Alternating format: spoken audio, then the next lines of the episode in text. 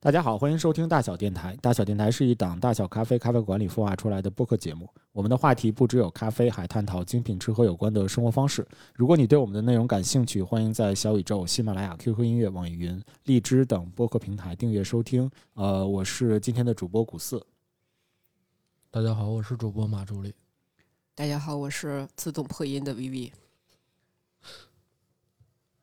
哦哦，怎么回事？单独介绍你是吗当然了我们原来不是自己 Q 自己，啊，欢迎我们的特约嘉宾小 A。有大家好，他感觉好像不怎么欢迎呢哎呢，非常不欢迎的，还要我自己 Q 自己，，又是不请自来的哈。问问哎你，你要没有人了。你要说一下你的近况吗？我的你为么什么自动破音了？就是呃春天这个花粉的浓度呀，哦哦，我还没开始呢，我就我估计我很快就要了，马上就要这样对，因为了。我看到外边的迎春花已经开了。柳絮已经要飘起来对了，我，我觉得什么时候牵牛花开，我就差不多了。嗯牵牛花，对，喇叭花， 对，很准。嗯，好吧，力气最大的活儿。好，那个太太冷太冷我了，的对不起妈呀，对不，起，听众朋 友们。不好意对不思，起，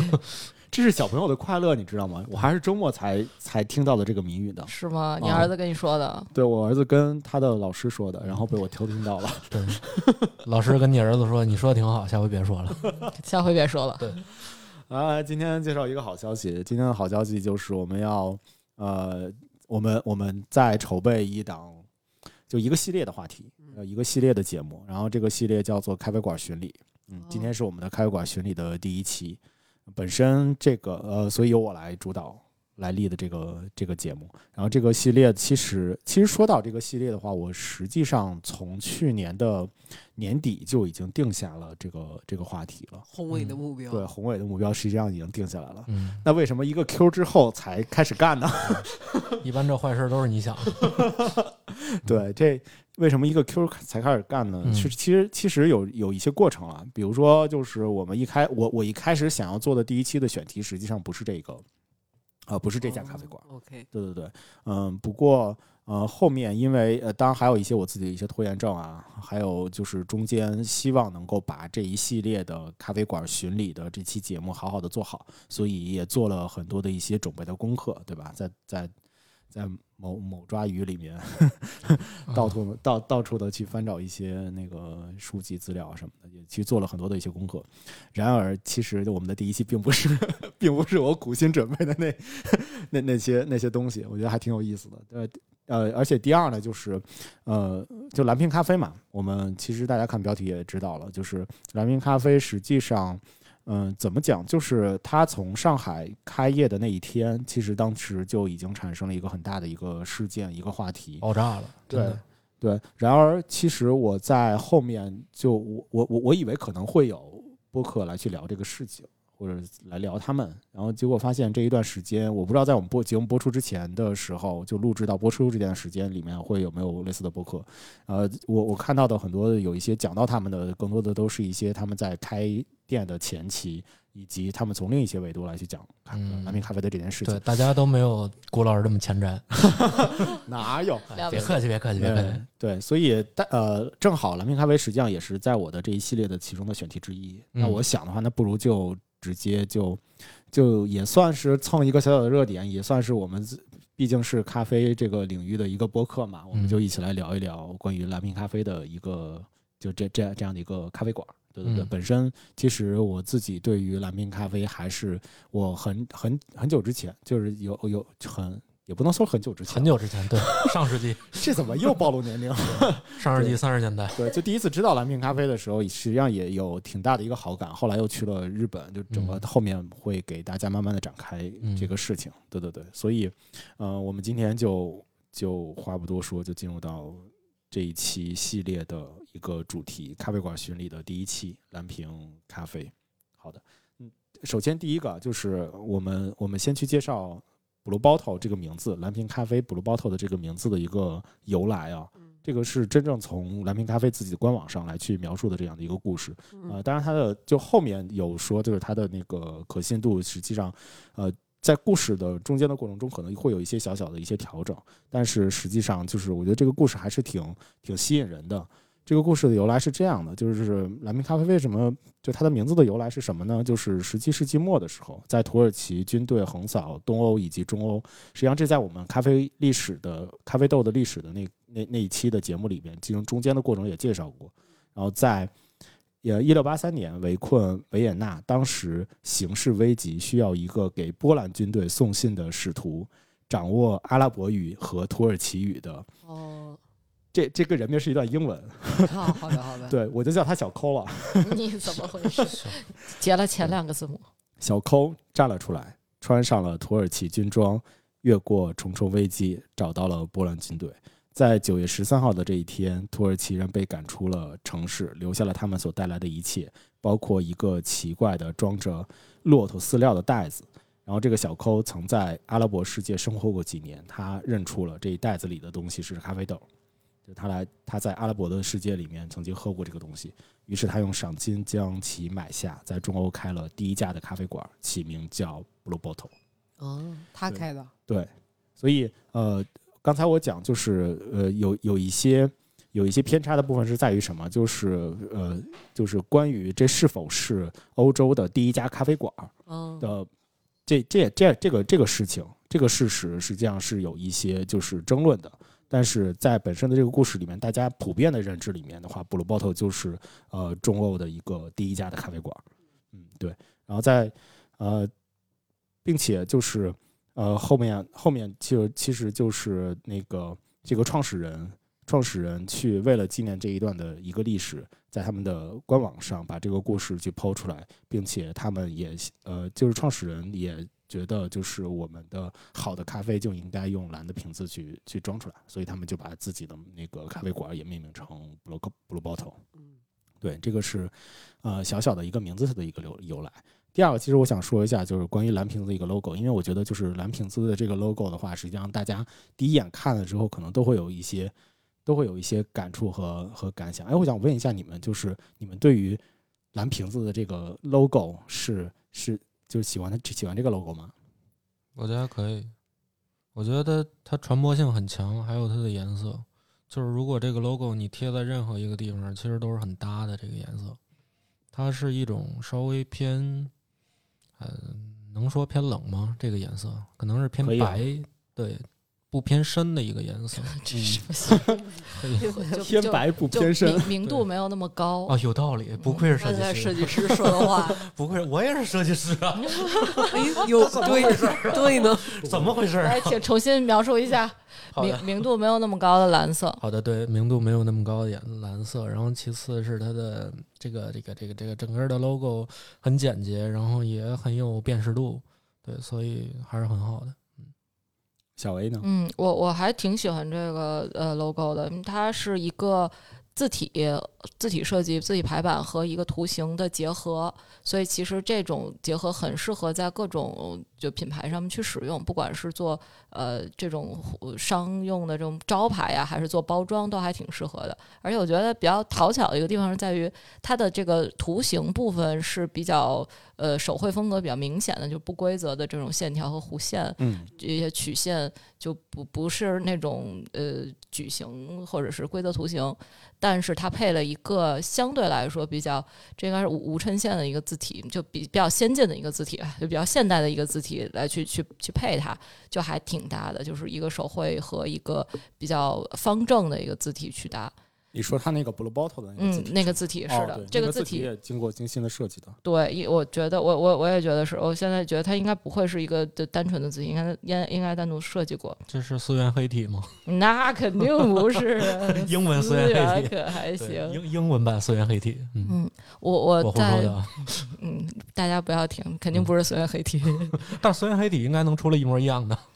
对，也也不太一样。你看它的嗯那个 U，就是这个弧形的嗯这一块儿会更圆。你看那个 U 的底下，基本上是个半圆了。哦，嗯，就可以是啊仔仔细看会有设计一师些就是不一样。你不是也设计师吗？别，我不配了， 我我也得配啊呀、呃，我我在这个这一条的那个笔记里面写了一个，就是我我认为 logo 要做的，就它既灵活又克制，才能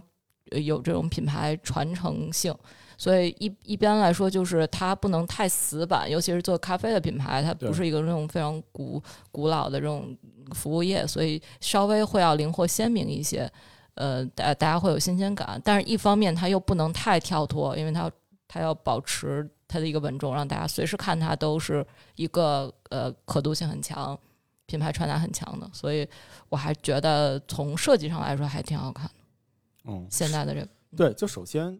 b l u b o t t l 的这个这个设计的话，它实际上我觉得第一个就是它比较很现代，就是能够让人家一眼看到之后就有一个印象深刻的感觉，它的辨识度辨辨识度非常的高。然而实际上就是就是其实我在了解到这个 logo 的这个历史的时候，还突然发现就是实际上创始人他他自己在整个在创建 Blue Bottle 以及后后续 Blue Bottle 的这个慢慢的到运营到现在的时候，实际上他遇到了很多的一些贵人。然而，其实我我真的是觉得，就是当时他去给他设计这个 logo 的这个人，也是他的很重要的一个贵人之一。为什么这么讲呢？就是实际上 Blue Bottle 它的这个 logo 经过了一个演变，它的最初的那个样子不是不是我们现在看到的这个相对比较简洁的一个瓶子，下边是一个很漂亮的字体，你们设计师去描述的那个字体的样子。它其实之前的这个瓶子，它的它的 logo 是长这个样子的。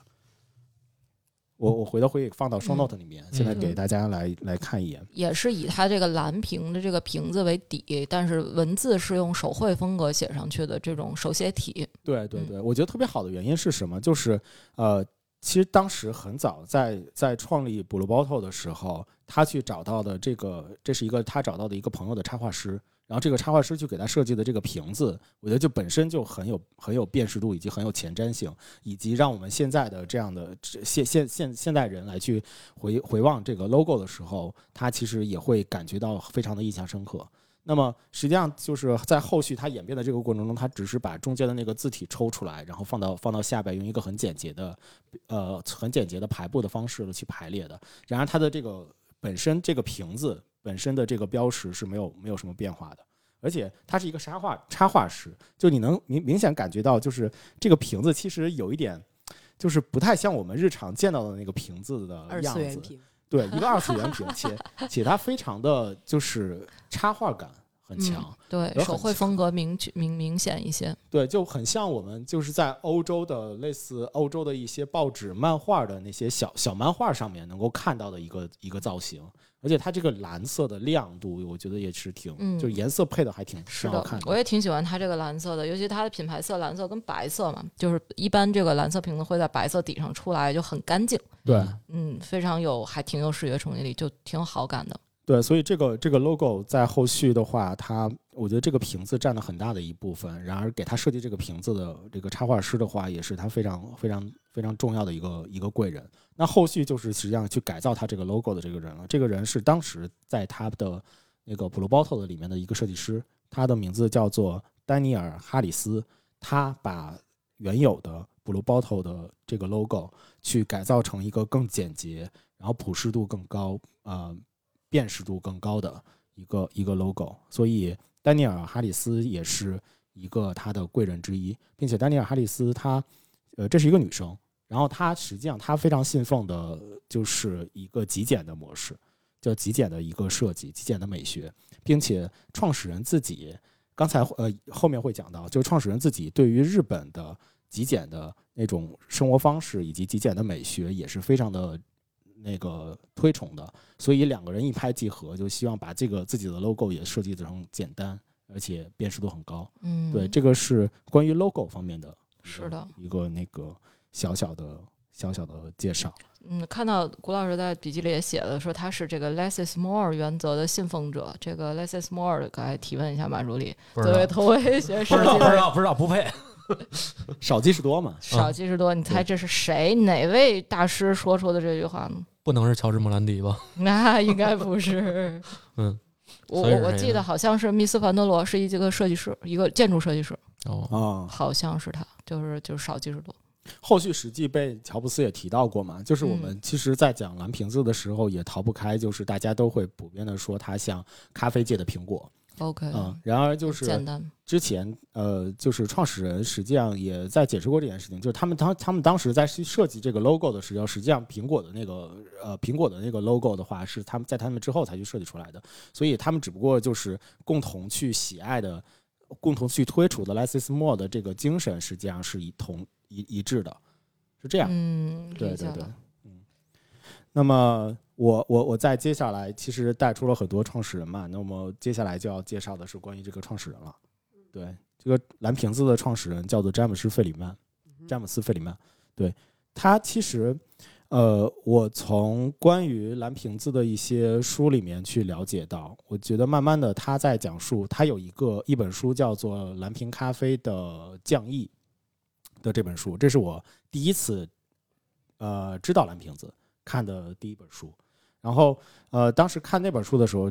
呃费里曼他的这个创始蓝瓶子的这个故事其实也比较的呃也非常的打动我。其实是怎么怎么样呢？就是费里曼他自己本人，他从学生时代就是一个咖啡的重度的爱好者。然后他有点闲钱，就会去买豆子啊，捣鼓各种咖啡相关的一些器具啊，并且我觉得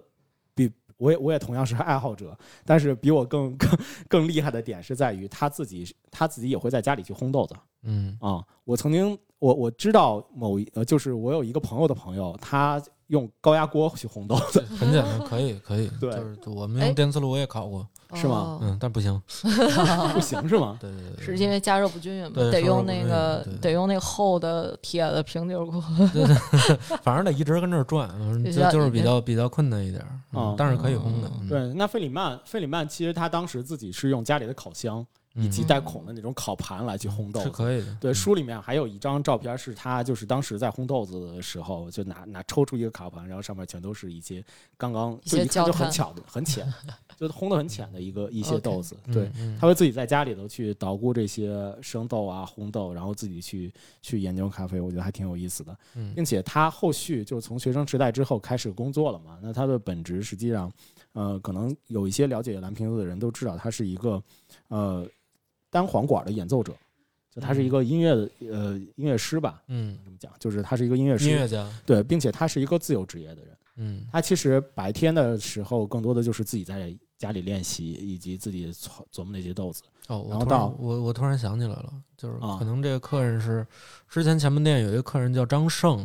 啊、他他是就是那个国家大剧院的大提琴副首席，哦，他说这个人是他的学长，哦是吗？对哦他们应该都是芝加哥大学的，哦，是吧？应该是，怪不得。不好意思插进来了，那您继续，呃，我我觉得你的，就没是没没你没你的客人都非常的好，嗯，客人特别的 好，都特别的厉害。 嗯谢谢谢 谢谢谢他们。这个咱们后续 再说，你知道我想说什 么？我知道，我知道，你也想要 吗？嗯，然后他本身自由职业嘛，然后嗯白天练习，然后晚上的话就会到各各种各样的一些小型的剧场，然后去嗯做做兼职打工，然后去去做各种的一些演出。嗯就这样慢慢慢慢的生活下来之后，他他他自己对于自己要在做的这件事情开始有一点点怀疑了，就开始有一点点觉得是，就是我我我我在这做做的这个事情，实际上并不是我所我我所期望的音乐的艺术家的那个样子。嗯就音乐的艺术家应该是呃，就他他所期望的是说，我可能去创作创作音乐，然后让大家来去喜欢我。然而我我去跑各种的场，去去做的这些，其实上实际上只是他们整个音乐的演出的其中的一小部分，然后嗯这一小部分还是别人指定的。嗯对，所以他开始慢慢慢慢厌倦这样的一一个生活。后续他他进入了一个音乐类似的一个网站，在那个在在那个网站短暂的工作了一年多之后，因为九幺幺的事件，所以他就被遣散了，然后他就变成了一个呃无无失业的一个人，自由职业者，对自由对，无对他业游本身民，他本身也是自由职业者嘛，对然后在那个网站上面短暂做了一一段时间的社畜，于是就又回来又自接由不身着了。接不着活了，嗯对对对接不对着对活了后来他又重新想了一下自己咖啡的这件事情。啊，于是他就决心想要去创业做咖啡。可以的，呃这个也是我挺挺挺挺好，羡慕的一件 事情。 可能那边好创业吧。呃，那他一开始实际上并呃，并不是说我一开始就是想要去开一个咖啡馆儿，嗯呃他一开始想的是说，呃，就是我就只要在家里烘豆子，然后我把好的好的豆子去卖给大家，嗯放到淘宝啊、天猫啊什么的。啊，那边也有这个亚马逊吗？ 哦哦，亚马逊，那他这那他这个产量肯定很堪忧 啊，对啊就自己个儿拿一小破锅，那对那拿不一一小定烤箱是吧？嗯，两千年那会儿的时候，没准儿淘宝、天猫还是可能都没有吧。嗯对，没有吧？ 有道理。对，所以他他好开始到处去找，就是他一开始是在家里烘，后来嗯发现的是说在家在家里烘的话会受到一些局限，而且嗯器具什么的也不太就是不不专太业能够满足去商业嗯去做商业，所以他到处去找地方，嗯呃，找了一个餐厅，那个嗯餐厅就是他的他的这种喜欢咖啡的这个这个态度，然后打嗯动了餐厅吧，嗯，嗯餐厅就说我可以白天的时候给你一个小屋棚，就啊小小屋子，对，嗯，平常好像是放自行车吧，还是放什么的地方？对，就嗯就类似于一个杂货间。对对对对对，就白天什么老板会放点小牛什么的。啊， 这小牛对穿越了， 电动车不让充电啊！先跟你说， 这，这再讲一个现代的事儿，对 对对对对，给他一个棚子，嗯并且是只只是白天用，啊，每个月就六百美金。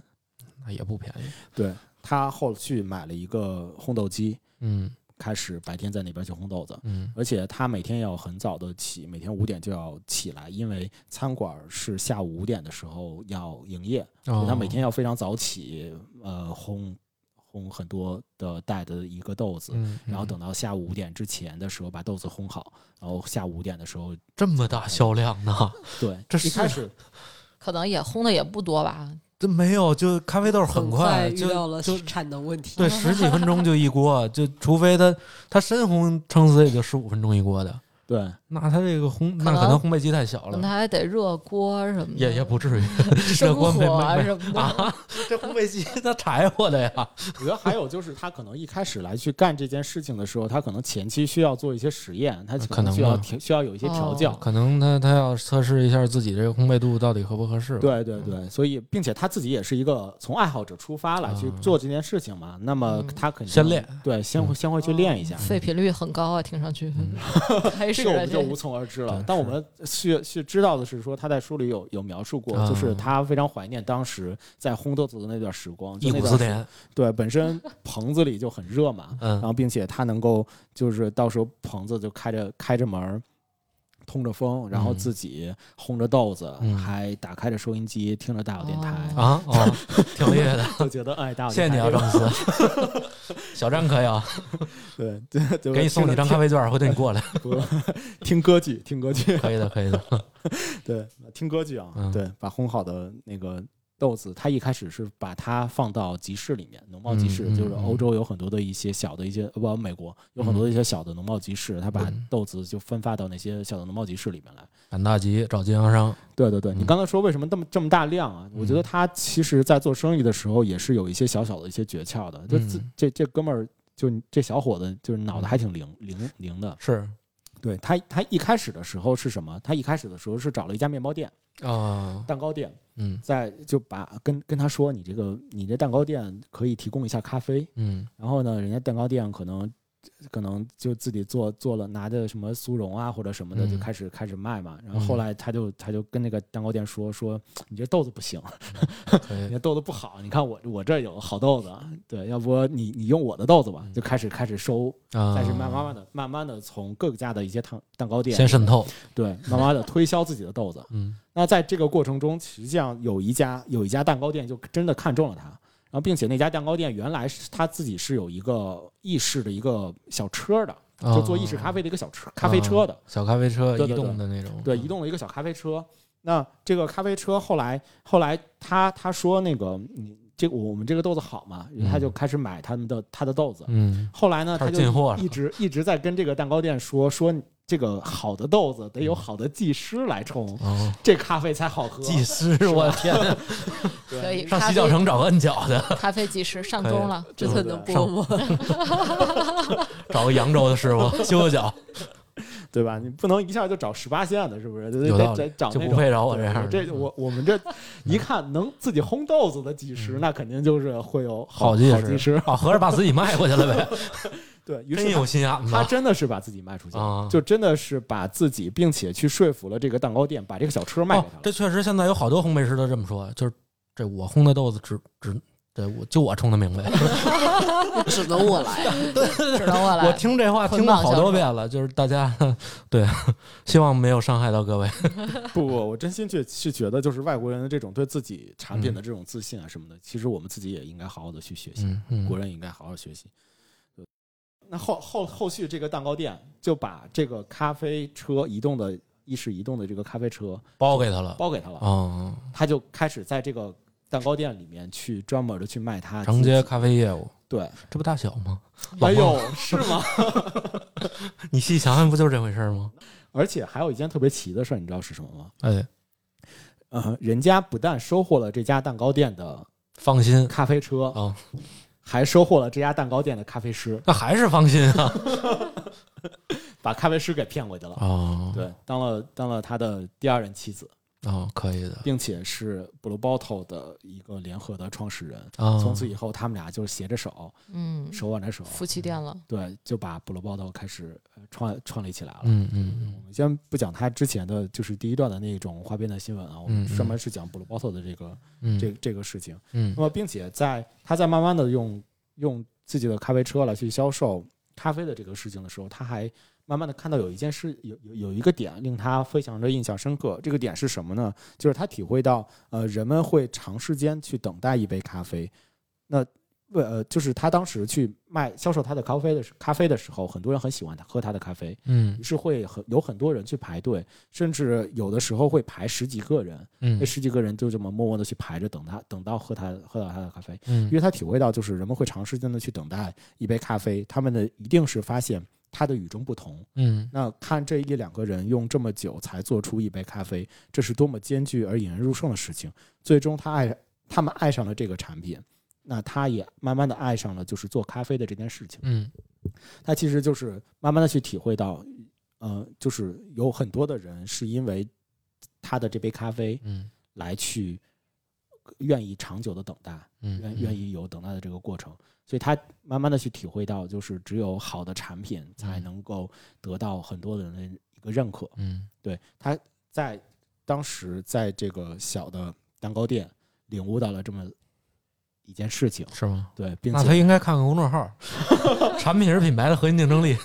那你这些公众号没准都是从有道他理，有道理，可能是对吧他写的。对对。人人有道都理是产品经理。嗯，对， 所以从那慢慢之后的话，就开始讲第一家蓝瓶咖啡的创立了。嗯，就是在呃第一家的蓝瓶咖啡实际上是在海耶斯谷旧金山市的正呃市呃旧金山市政中心旁边有一栋大厦啊，不是在这个市政中 心，嗯在这个市政中心旁边的一个大厦，而且在还是在这个大厦物业的车库开的一个咖啡亭。哦，咖啡小摊儿，对，嗯，在二零零五年一月刚刚拿到05了年许可，嗯第一时间蓝瓶咖啡就从那个时候开始开始干了运营至今。嗯，所以以那个是在在那个市中心旁边的大厦的物业的小小小车库里面，嗯是他们的第一家蓝瓶咖啡。嗯，对，这个就是整个蓝瓶咖啡第一家蓝瓶咖啡所创立的这样的一个故事。就这个人，我觉得其实他还挺有心的，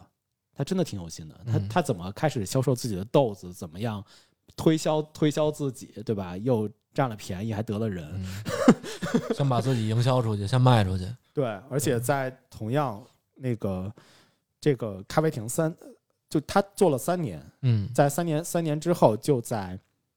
那个换地儿换址了，旧金山的铸币广场开了嗯第一家的一个真正的咖啡馆，啊嗯就是真正的一个实体的一个咖啡馆。然后，并且在一年内，呃，杜伦大厦和旧金山的现代艺术博物馆开设了分店，然后分别在。也在奥克兰和布鲁克林开设了烘焙厂和咖啡馆，嗯他们相当于在一年之内，他们就有了两家烘焙厂以及四家的咖啡馆，哦，还是一个非常那看来这迅三年速挣了不少钱挣不啊，少钱，对啊呀，对，所以我我我来去看这样的一个创始创始人的这样的一个故事的时候，我能够呃比较感，当然这是他自己写的，嗯就是我能够非常非常在他的文字中能够非常深的能够体会到，就是他对于咖啡的这件事情的一个热爱，嗯以及他他其实是很有目的性、很有条理的来去做自己的这样的一个事业。对，那他其实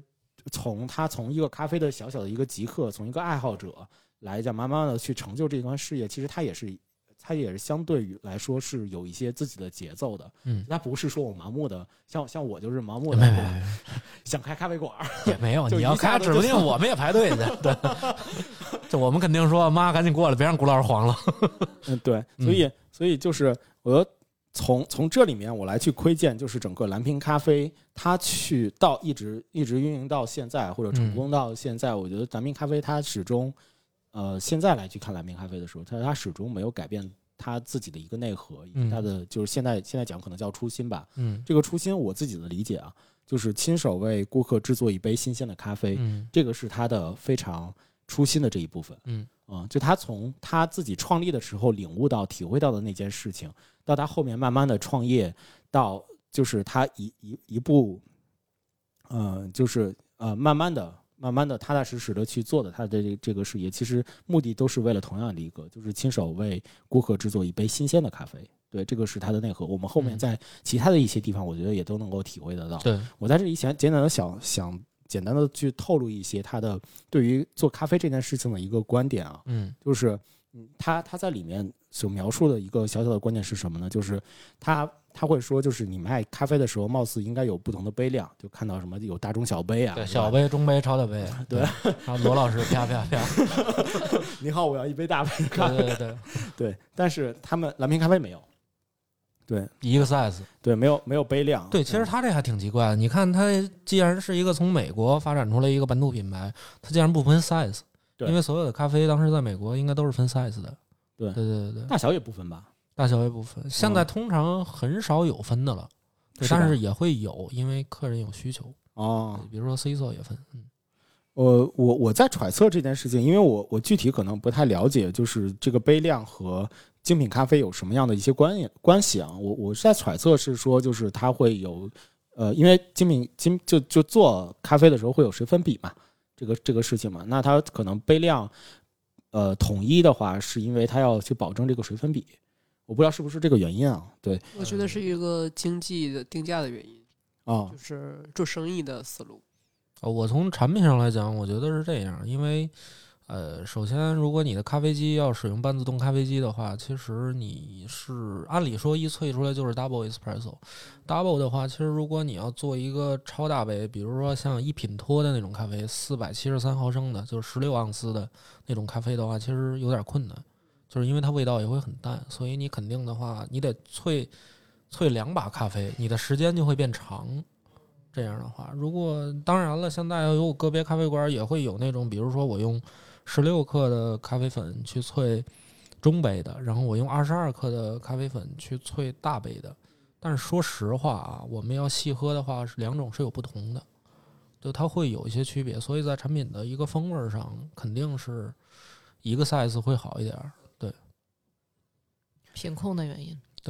好的，感谢马助理。感谢马主别任。客气，除了杯量的这件事情之后，他还提到，就是他也拒绝大量的萃取咖啡，然后放在保温瓶里面，从啊从保温瓶里面滴倒滤咖啡给大家。嗯就是为什么他希望能够给到顾客的是一杯新鲜的咖啡。对嗯所以他一定要第一，他的豆子要新鲜。嗯呃，后面也会讲，就是他他会保证，他到现在也是，他会保证这个豆子是在四十八小时内。对呃所以他后面还会做一些就是类似开工厂的这种，嗯就烘焙工厂的这这种事情。嗯然后第二呢，就是呃，他会就是他会更加在他的店里面会更加的注重，就是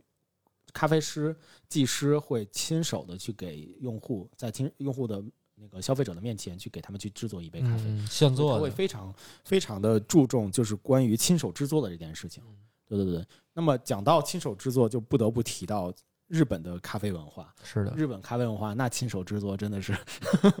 太三十细了三十年老 豆儿，琥琥珀咖啡，哎，他还真的，他嗯喝的第一杯，呃，那个法兰绒咖啡嗯就是在琥珀的时候喝的。是吗？呃，书里面有讲一些关于他对受日本咖啡的这些的一个影响。其实，呃，就是我觉得第一个是他会他遇到了一个呃日本的一个贵人，这个我们稍后会再会去讲。第二个就是它的日本咖啡之行，就是它的日本咖啡之行的话，给他留下了一个非常深刻的一个印象，让他让他真正的去理解如何叫做为为客人亲手制作一杯咖啡的这件事情。嗯嗯，并且把在日本的所有的这个咖啡的体验， 亲手制作的体验拿回拿回到他吸收在自己的 Blue 嗯 Bottle 的这个咖啡馆的里面。我我中间我稍微花一点点时间嗯讲一讲他哦中间的一段，他中间一段他最喜最最喜欢的一杯，当然可能知道。蓝瓶子的人会知道，就是就可能会听到和琥珀相关的，也有和大坊咖啡相关的一些一些事迹，但是他自己再去亲亲亲手描描述他最喜欢的日本的一家咖啡馆的话，他是这样，他他是其实是另外一家叫做叫做茶亭宇当的一家咖啡馆，嗯也是同样在在东京。那他这样描述他的那个这家咖啡馆的，第一，首先我允允许我小小的摘取这书里面的一段来给大家描述一下。嗯其实我更多的想要描述的这个目的是在于，呃，他如何去体验到日本的这种亲手制作咖啡的这个文化，嗯，并且日本亲手制作咖啡的文化到底是什么样子的，我想呈现给大家。 好的好的，您说，哎，日本这个事儿是这样的。嗯啊，我来引用了啊。呃，当时呃，当时我最爱的咖啡馆之一是茶亭宇当，就是这样。它在茶亭宇当是在东京涩谷车站附近，不像适合邂逅的卓越与美好的地段。这片靠近车站的区域，到处都是时髦的年轻人、电子产品店、呃弹球弹球盘室、拉面店，还有谣传世界上咖啡销量最好的星巴克。但在几个街区之外，喧嚣稍微得以平息。如果你可以找到它，如果它正好在营业，呃，这类的咖啡馆，这类的咖啡店的营业时间通常让西方人觉得有点奇怪，大概是早上十一点到晚上十一点。对，它会在这呃这个，如果它正好在营业的话，你步入一个从容不迫、完美的小角落。我仅造访过数次，但在我冲煮及小用咖啡的道路上，它的地位极其重要。我确信每个工作日都会想起它。每次造访茶厅与当，我心中满是令我身心憔悴的，既得意又沮丧的复杂情感。得意的是因为我正参与见证无与伦比的非凡优秀；沮丧则是因为我尽管我渴望创造这样一种世间难得的完美体验，但资质有限，永无法达成的可能。这个是他对于呃茶厅与当这个咖啡馆的一个赞誉。嗯那么后面是他如何，就是他的第一次体验进入到这家咖啡馆喝到咖啡时的整个的一个过程。呃，第一步入门，嗯 这哥们儿从入门开始写这家咖啡馆。呃，入门要经历歧途与举抉择，直接坐下，亦或等客人来告诉自己坐下。嗯、我觉得店中伙计会假设西人需要一点，西方人需要一点时间，意识到自己迷路了，或失望的发现自己找错地方。当他们看出我和凯特琳，就是他的那媳妇个儿咖啡师，嗯不是蛋糕店蛋蛋糕师媳妇儿， 嗯对，发现自己呃相当确定自己没有迷路，并且一心一意的想在此喝咖啡，会满意的示意我们坐下。呃，咖啡店内有咖啡桌，也有长长的可以坐十二人的吧台。我们用眼神请求坐吧台。呃他们当时想要去近距离的去观赏，用眼神交流，抛媚眼儿吗？Wink，可能会有语言的这个问题吧。嗯对，吧台，呃，描述这个吧台，吧图后吧台后的墙上精准的混搭着瓷咖啡与杯碟，收藏之风令人目眩。皇家道尔顿，呃，皇家道尔顿， 皇家道尔顿，呃，韦志活本土品牌，各样各样的颜色，各种款式琳琅满目。戴安娜王妃婚礼纪念版、甲壳虫乐队东京最后一场演唱会纪念版赫然其中，杯量也是从六十毫升到二百四十毫升不等。呃，店主奉上，这时候店主奉上一杯一份日式的菜单，食物的我们直指某个豆种或产区，曼特宁、埃塞俄比亚、坦桑尼亚，然后我们尝试交流冲煮方式，呃，绿植手冲还是小青小杯青咖啡，在茶厅与汤后者一指法兰绒低滤咖啡，就是小杯青咖啡在那个地方的话，一指的是法兰绒。呃呃，法兰绒这个这个我就不描述了，啊，就嗯后面就直接带过了。嗯，何苦费神考虑菜单有无标价？茶亭与当的一杯咖啡收十五美元。东京物价高昂，在罗多伦连锁咖啡店买一杯难喝的卡布奇诺大概要四美元，在自动贩卖机上买一听罐装的咖啡也可能要一美元。由此看来，付出区区十五美元收获改变人生的完美咖啡真是划算。我们一定得尝这里的蛋糕。东京法式蛋糕店与咖啡店比比皆是。每天下午两点，向蜂拥而来的顾客们供应蛋糕与咖啡。呃，茶厅与当的戚风蛋糕闻名遐迩，于是我们点了一份儿，然后满怀希望。所需沟通清楚后，咖啡师长久地审视我们，然后转身审视满墙的慈悲。他的肢体语言像在说：“到底哪一个呢？是呃，这上百个杯子中，哪些恰与这双客人还有即将出品的咖啡合衬？”就是他们点完单之后，嗯，然后咖啡师转过身去开始选杯子小了。杯小杯子，对，而且这是咖啡师自己选杯子， 可以不让指定咖 啡师自己在自己的小世界里面，把这对客人和将将要出品的这个咖啡开始做融合。嗯嗯，对，这个过程得花一点时间。最后，他选定了合适的杯子，双方如释重负的都松了一口气。 我读到这段的时候，就每次读到这段都都感觉想笑。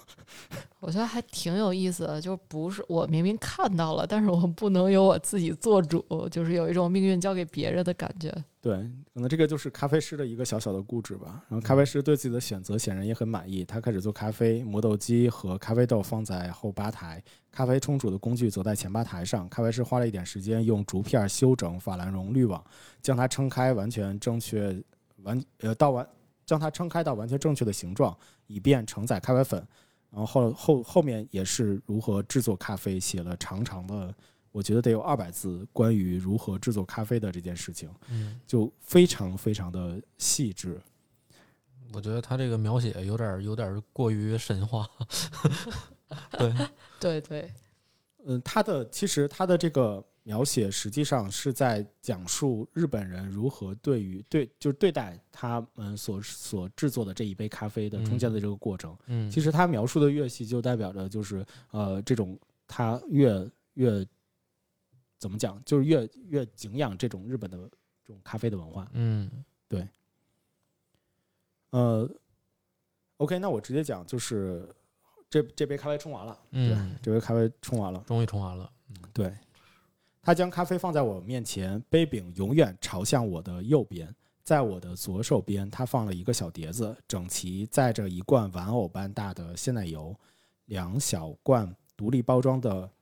葡萄糖浆，一个再精美不过的茶勺。尽管我们没有打算用它们，蛋糕在几分钟前切好了，放入冰箱固形后，放到我们的右手边。每次我去茶厅与当，我都担忧这一次的咖啡会否不如记忆中的美味，时间以及我膜拜日式咖啡的脾性，会否令杯中物无法匹配我的期待？然而，在每一次喝下第一口时，我就放放松下来。答案当然是否定的。呃，轻喝几小口之后，我抬头四顾，吧台一侧一位初级咖啡师在烘焙盘上倒满一层咖啡熟豆。他仔细查看每一粒咖啡豆，用怀疑的眼光审视，捡出看不出眼的。托盘看上去能装大概十一点五磅的咖啡豆。茶厅与当自家并不烘焙咖啡，而是使用烘呃供应商提供的出品。根据咖啡的情况来看，估计这位初级咖啡师要舍弃这盘这托盘上大约五十颗咖啡豆，或是一半儿。这可以算算作是与当的兼职工作。这实际上是在描述的是他们在挑豆的过程。对，嗯、后面后后面还有一段就是他们，因为他带过来的老婆是一个蛋糕师，嗯呃，其实也在做做蛋糕的，就是也也是有一定的一个水平。那么他他们吃到这个戚风蛋糕的时候，当时的一个经验的经验的过程，我就不再具体的描述了。最后我想说的是，在雨婷茶厅与当喝咖啡的体验就是这样的，每一颗豆子都经经过精心挑选，每一块蛋糕都被完美的上呃都被完美的都被完美的上双饰，每一杯咖啡都在诠释真与完美的体验。嗯就这个是他整个去描述他在茶厅与当这个咖啡馆的一个整个的一个过程。我只是截取了中间跳着讲了一其中的一部分，嗯，大家就能够完全去体会到，就是呃这家咖啡馆对于如何亲手给用户制作一杯喜欢的新鲜的咖啡嗯，的整个的一个过震程撼了是他多么的的身心，对他已经不客 观了，对于我来说他已经上不头客观上头了， 啊对对对对，开始上头了，嗯变真粉儿，我觉得是呃，就是每一个细节这一家咖啡馆都做的非常的好，非常的好，就每一步每一步都嗯没非错常儿精致，以至于让他觉得，嗯，可能当时的难美以国自拔了美国人做不到 吧，这原来就是咖啡玩到头了，是吗？玩到啊对头了。嗯、对，所以在这次日本之行的时候，也给他非常大的一个震惊，包括后续他去了琥珀，去了那个上大碗咖啡。嗯，探店去了，对，嗯就这些经典的咖啡馆，实际上都给他留下了非常深刻的一个印象，以嗯，及他终于明白哦，原来这个制作好咖啡的呃是这个样子的，他这样如何的有仪式感，然后如何的精挑细选，如何的细心的、耐心的去制作，这给他有一个非常大的一些收获。我觉得这这些实际上也是他的呃贵人贵事的其中的一其中的一点。然后还有还有一个人，实际上也对他整个在呃后面再去运营蓝瓶咖啡的时候，也产生了一个非常大的影响。那这个人实际上是。呃，上岛咖啡就是他不不不是不是咱们那个哦上岛，哦哦，我以为要吃什么饭了呢， 啊，对，咖喱饭， UCC 嗯，啊，是日本的 UCC，哦，一大桶。对，日本哎的 U 所以 UCC 跟国内上的有关系，没有关系是吗？跟黄色的标的上岛是嗯没有关系的嗯嗯，但是你在超市里面看到 UCC 的嗯咖啡，那个就是 UCC，但是超市里卖那种咖啡也不会专门给它叫上岛，它好像要好像有不一个叫中文译名，对对对，就是 UCC 的中文译名，什哦么诗什么玩意儿，哦，对对对，好像是什，么诗，好像是，好像是，对，嗯，看来也没有关系。呃，可能因为被就是现在咱们国内的上岛注明了吧， OK，嗯，就不能再起名了，对，就是他，呃，他在有一次自己在叫优诗诗，笑死我非，常非常呃 音笑死了，这个音好译的网红很，的一个名字，总觉得 这像跟个刘诗诗有关系吗？ 可能我我没什么想 说，总关觉得系。像个明星了。对对对对嗯，对，呃他跟 UCC 当时的一个销售啊认结缘认识，然后也给他产生了非常多的关于日本咖啡文化的一个嗯影响，并且那个人也是他后续在呃运营蓝瓶咖啡以及如何去把蓝瓶咖啡做到他希望的那个样子的时候，给他给他了很多的一些帮助。那么这两个人当时是怎么认识呢？就是他他当时在做咖啡的时候，那个 UCC 的销售，这个销售叫做江上结一，嗯这个哥们儿他也在排队的其中的一个人哦在排队，然后后面因为呃听到这儿的咖啡好，于是就嗯过来喝咖啡。后面他们就喝到咖啡之后，可能就闲聊攀谈了起来，慢慢的两个人就成为了朋友。嗯所以嗯，在成为朋友的过程中，他发现就是江上结一这个人真的是探了非常多的咖啡馆儿，可能就嗯像我一样吧，就是咖啡馆儿去的比较大多。威， 对啊呀，是我的我呢我也没 觉得。像 你一样，你倒是得评几级？我想问问，我七级呢？ 怎么着也应该是我这样的。嗨，你看看是不是啊？嗯对那这个这个人实际上，我觉得第一个呢，是因为他本身自己是咖啡的大厂的背景。嗯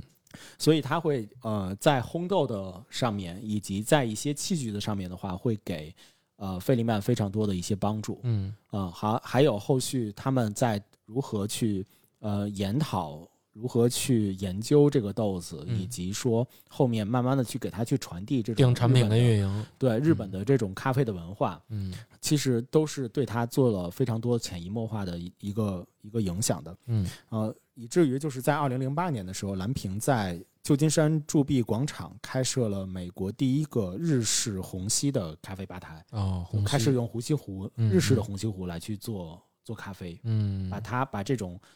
制作咖啡的这种方式带到了美国，嗯所以呃，所以我觉得就是呃那个杰伊也是他整个在蓝瓶子那个创始的这个过程中是中流一个砥柱，对，非常非常嗯重要的一个人，对然后非常并且重要给的他一个给了他非常多帮助的一个人。嗯呃，讲到讲到这里，就是我觉得这个是他们在这种日本咖啡文化对他的这个人的一个一个影响影。响对对对对，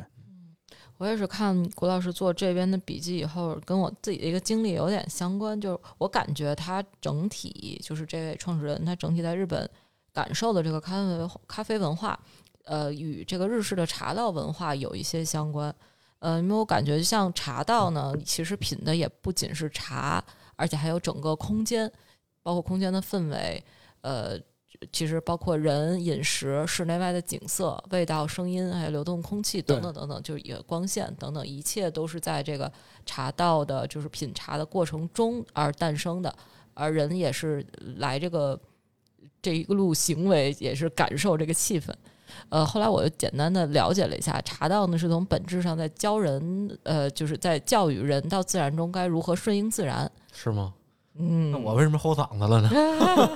你是不是喝喝喝太苦了？可能茶道的精神，我查了一下，四个字：和静清寂。和就是和平的和，指在茶道的世界里人平等，要互相认可，彼此呃尊让、尊敬、对谦让。对，呃敬就是敬敬意的敬，敬仰的敬是茶会就主客双方的互相尊重这个意思。清哦、清是清水的清这个字，包含了哈茶室茶室内外的环境清洁，还有心灵的一个清洁和洗涤。呃，我寂最后就是这个寂寞的寂，呃，意思就是不因外界的变化而动摇的这种寂然不动的心境。所以茶道其实感觉，呃，虽说是在喝一个茶做一个仪式，但其实是一个内心的一种，呃，算是修炼吗？ 升华，升华了也就是一种一种体会。可喝以茶可以冥想，对，然后让我想到了就是，呃，他的这个呃，这这个这个咖咖啡店啥来着？茶亭雨当，对，嗯嗯、让我感觉到我回忆到我之前去过的一个茶室，嗯，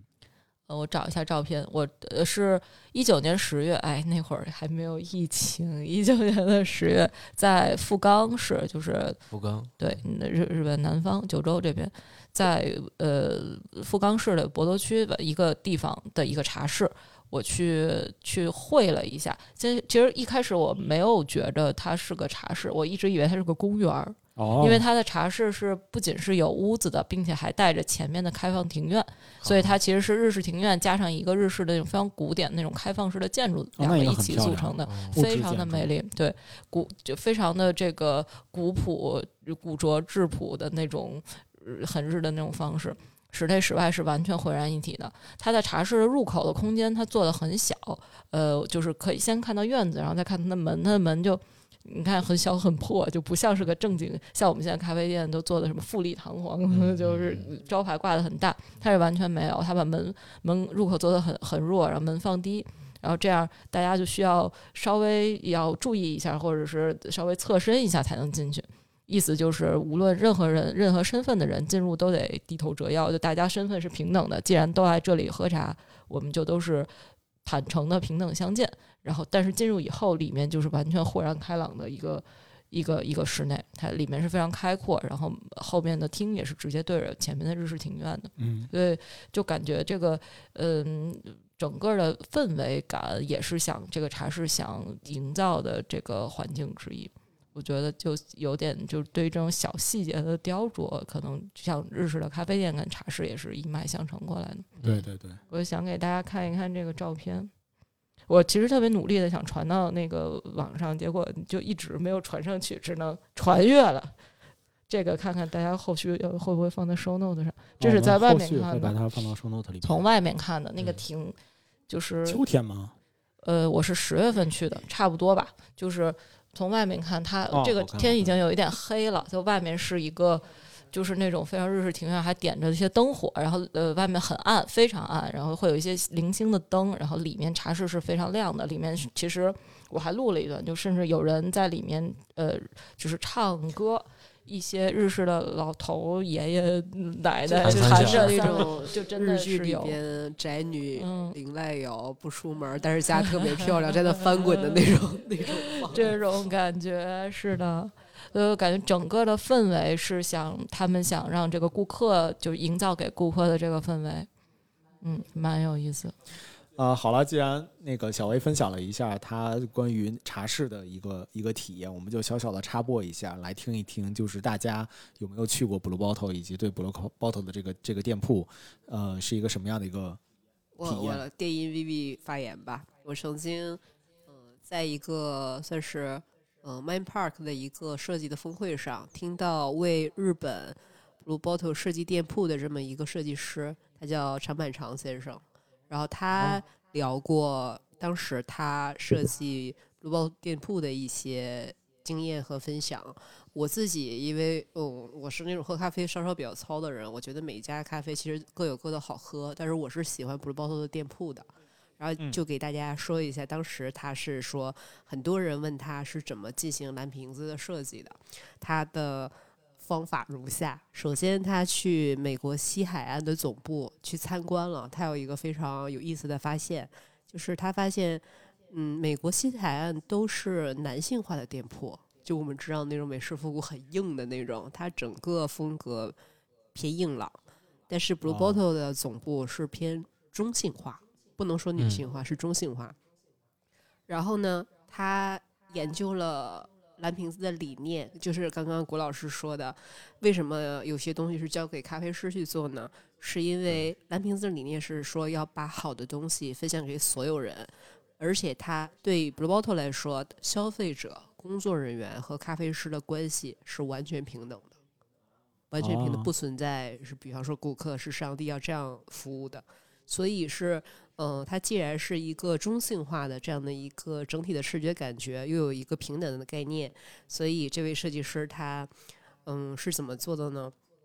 它结合当地的街区、当地的街区风格和材料，这就比较有意思。就是它不把这家店当成一个个体来对待，它是要融入街区的。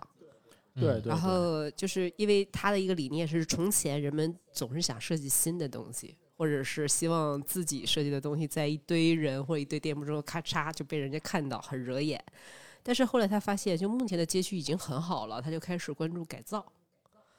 所以，嗯，就尤其是日本地震以后，人们从建筑和设计的本身就开始变为关注街区的重建，关注人的动向，开始做建筑和店铺的设计。于是他对 Blue Bottle 的设计是这样的，呃，首先是旗舰店是一个仓库，他没有把里边像我们想的都搬空了，他保留了这个仓库原本的仓库的阶梯，只是给这个哦仓库开了一个天窗，对，就是保留它原有的建筑。另外一个是，呃，新宿店，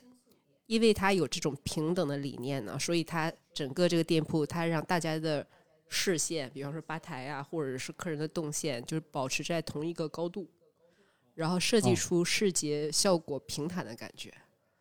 对，另外呢，还有刚刚说的，他是关注整个的街区，因为这个楼里还有其他的商户，他希望 Blue Bottle 不是独立的存在的，所以他的店铺是使用了整个楼层相同的材料，完全一样，就你从外边进来啥样，店内就啥样。对啊然后他就把想要把整个店铺和整个楼层融为一体。嗯，而且这里边有一个比较有意思的分享，因为他要保留原样嘛。比方说，这个店里原来的地面是高低不平的，在抹地抹平的时候呢，他将地面整体垫高，保持水平，但是它又要标识以前是怎么样子，所以它的填平材料是非常有意思的树枝。本来低的时候，它会把它做得更深，所以这个是这个设计师给我们分享的，他做 Blue Bottle 二零一五年案例的时候一些小分享，然后也是在日本，我就是非常自然，对以及它非是常融地入的，融入在里对面，他不是要当哈，我是这个街区最酷的仔， 他不是这样的，他会让就觉得自己是这个街区的有点像一份子，不让大家就是对完全融入这个街区，这是对我来说印象非常深刻，也是我挺喜欢他的一个原因。对，这也是我很喜欢它的一个原因，就是刚才讲到它的社区融入的这件事情，实际上就是本来我想后面分享，就是它本身还在做一些地区支援的事情，就是它会，比如说它会在。当时在美国的时候，会找美国当地它呃咖啡馆所在的那些那些城市，呃呃曼曼哈顿啊、旧金山啊那些城市，来去找到一些呃新锐的一些独立的品牌，来和他们去合作，呃共同的去推出一些周边的产品，并且把那些周边的产品重新带回到呃带到日本，带带到日本，然后去去销售。甚至我们这一次在上海的这个店，首先上海的这个店本身也是一个旧屋改造的一个对，一个店嘛，然后面另粉外厂改造， 面粉厂，对面粉厂面粉厂的一个面面粉厂的职工宿舍，嗯嗯酷，对准确的讲，对的一个改造，然后并且就是他们也把就是当地就和呃呃推出的一些小的一些蛋糕啊、甜品什么的，也是和上海有非常多的一些元素的一些共共对，我融，感觉这对就是所以这这个很一有意个思，在地设计的这么一个理念，它相当于就是把原来街区里边的一些所有的风格当地的材料，直接拿来对用。嗯，嗯觉得这挺酷对的。对对，而且刚才你讲的新宿店嘛，我我真的还去没有过感去受过的新宿嗯店，对对对，我待会儿来分享我好的的感好受。的先问一下，就是小 A 和马助理，小 A 有没有去过布鲁包 头没有，完全没有，甚至连门都没有进过，门都没有见 过。 ？pass，直接到马助理。好吧，我我可能去过的那家可能是第一家日本的蓝屏吧，好像是江东区的那家，东京的那家， 在五哦，一五年的时候开始建的。哎，是那个小小的一个 loft，然后它的对，是白它的墙，上面是一个然后斜面儿的是吧对？对对，是个白墙，然后那个街区也是斜的，然后哦大，家都在对面照相。 对对，说那个店特别有名，特别想去那个店。对，是这样的。你那是个啥时候去的呃，我一八年的时候，啊？对，然后那个店应该是供全日本所有的店内的豆子，应该都是从那个店烘的。对，所以那个店就感觉一直在烘焙，一直在烘焙，屋里边充满了烘焙的这种味道。哇太好了哦对，幸包括福还有什么糕而且点，烘焙的味道培和训磨豆的味道实际上是不不一样的，嗯就烘焙的味道你会感觉到更温暖。就就更热热了呗。对，它会有一种更温的一种味道。对对，它并不是一个香气，它你是看人专业咖啡师也这么形容。美拉德反应，感受到了吗？煎牛排滋啦一我声，已经对开始流口水了，开始馋了。对，是这样。当时定的还真是，当时也是不知道为什么从百度上就搜，啊，日本有什么好喝的什么咖啡品牌啊，然后结果就看到那家了。嗯哦那家首先给我的视觉冲击其实挺大的。首先，它其实就是以白、还有木色、还有水泥的颜色，对，以这呃还有不锈钢的颜色这四种颜色为基础进行一个店铺设计。哦，哎，它的桌子呀、小凳子呀是木色的，然后包括它的咖啡机都是金属色的，然后地呢可能是这种石水灰，水泥地，对水泥地这种，对它整体起来也是很漂亮，然后再加上它也很干净，呃，机器设备也很有视觉冲击力，因为机器也都是定制的，也都很贵，是 Kiss 的机器，然后磨豆机是 Mother 的，然后最让我震撼的是。呃，它一排，它有一排的一个手中壶，那相当豪气了，大概有十几个手中壶在那儿架着。它不哦仅是架着，呃，它底下都有一个 A 秤，A 秤大概有人民币九百多块钱一个吧。哦，当时我就觉得，而且它会有特特别设计的一个给秤放槽儿的那么一个桌面，它会特地把哦秤抠在里边儿。桌子凹一个洞对那对对种。对，就是那个秤，白秤。对，当时就觉得很厉害。所以他本身在设计店铺的时候，他就考虑到，就这块儿我需要是这对样摆对放对对，而且几乎国内目前还没有这么干的，因为对这太费秤了。哦嗯这个，然后嗯，当时也是排队进去，对，也是有很多人巡礼排队啊，各式各样的人都有。嗯当时进去的时候， 扫个健康码。呃也没必要， 哦，一八年，一八年。一八年那会儿不用我扫想健的是康码。。常跪着进去的，常拜对，几乎是就是点单的感觉，大家学历也都很高，几乎就是双语交流，就日语跟跟跟英哇，语。所以他的店员日语就英语水平好吗对？很高很高，居然很高，我很厉害很很难在日本见过水平很好的。对他，对，然后去了之后，他会问你想喝什么，然后用一些英语跟你交流啊，把菜单给你，然后你就说你点什么，他会问你嗯啊、你叫你的昵称是什么？ ，OK，然后当然了，每次我们一说我们的昵称，嗯，他都是这么 冲我们笑一下，然后把 iPad 翻过来，你自己输。哦，对，然后我说我叫 Minfi，对，这样一歪头。 然后我同学更傻，我同学来句叫 Yoga，然后他也一脸懵，就是一个男孩子叫 Yoga。可以，然后包括嗯，制作完之后也会有一个专门的人在场地，他会跟这喊门飞，然后或者喊吧吧吧，哦会喊谁对。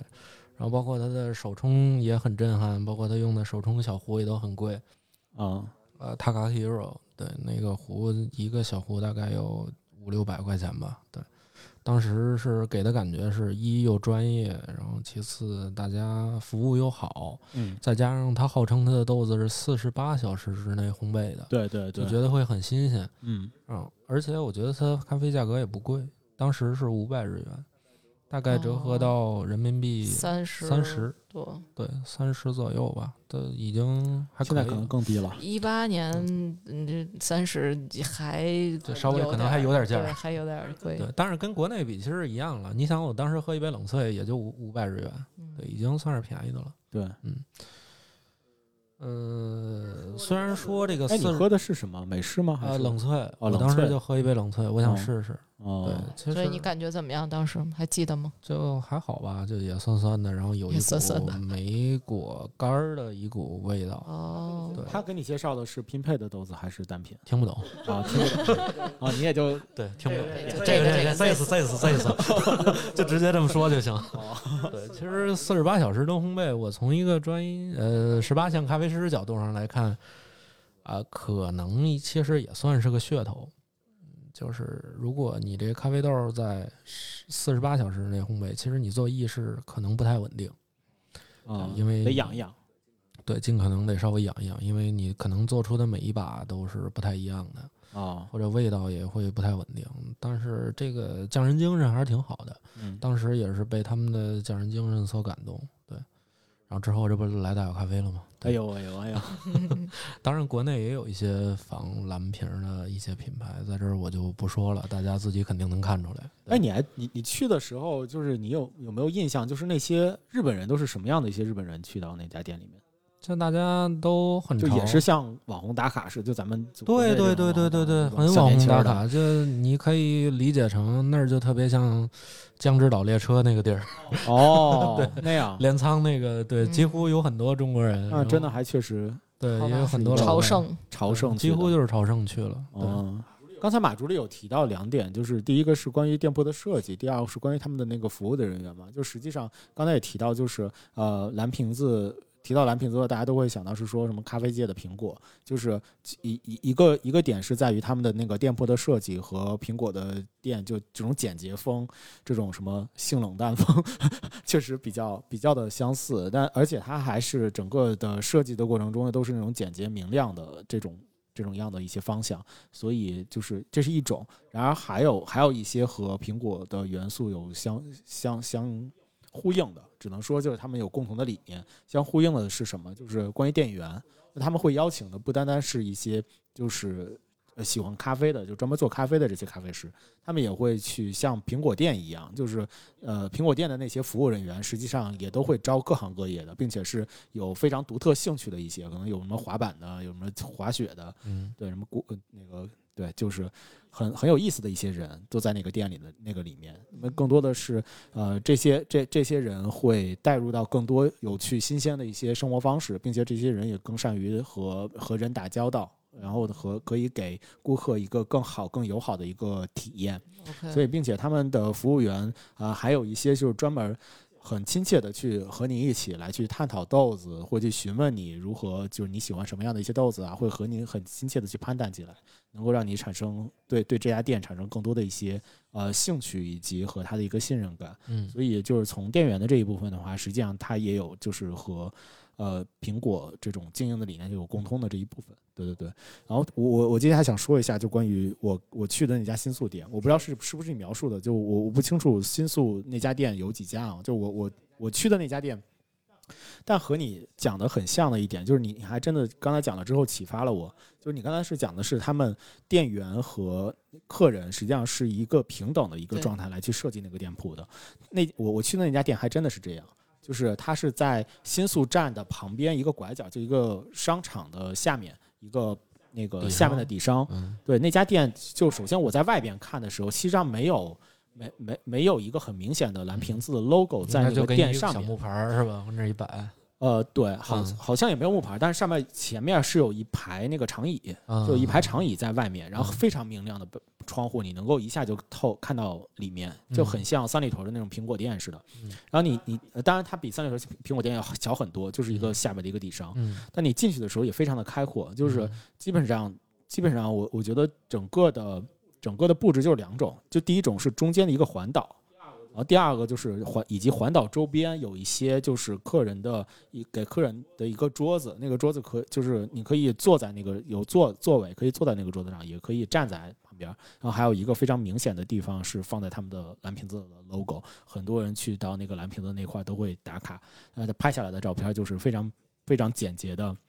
白墙，然后加上一个蓝瓶子，下面写着 “Blue Coffee” 的这样的一个。然后刚才刚才薇薇所讲的，确实也确实也点到我了，就是他们的那个吧台的那个设计也确实很低，嗯，就是呃，我我去呃，而且设计的会非常的讲究，是什么？就是你叫我的动线嘛，嗯就我对看动到线它的它的整个吧台是一个环岛型的，嗯然后其其你你直接进去的时候，第一眼看到的就整个这个环岛的圆的这个吧台的第一部分，就是从门进去之后最靠近你的是他们的一些周边，嗯，他们卖的一些蛋糕啊和一些那个呃麦杯子呀、对绿杯呀、麦片棒，啊嗯，还有咖啡豆的一些、哦或者商品，对，那些商品，那些是一些呃大杯子、咖啡、咖啡哦还在杯和后绿边杯的那些是在后面，哦，是在它的那个墙先墙买后面吃的，啊对先那买是一个吃的货然后架过去结账，对，就是那个是一个货架，哦然后那块儿可能就是一些蛋糕和小零食的一个地方，嗯，然后再往前走就是他们的结那个收银收银的地方，就是点嗯单的地方。嗯点单的地方你去到的时候的话，他第一眼认出我是一个外国人，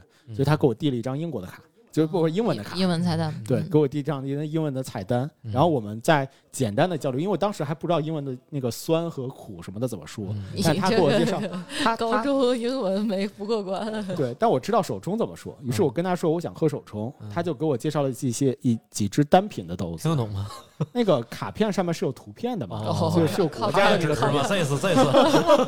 靠看图懂的。对，可以他非常亲切的去跟你嗯交流，他常你能够看出他非常努力的在跟你嗯交流，希望能够对呃帮你一起去选择一个你喜欢、你会喜欢的一个咖啡。 嗯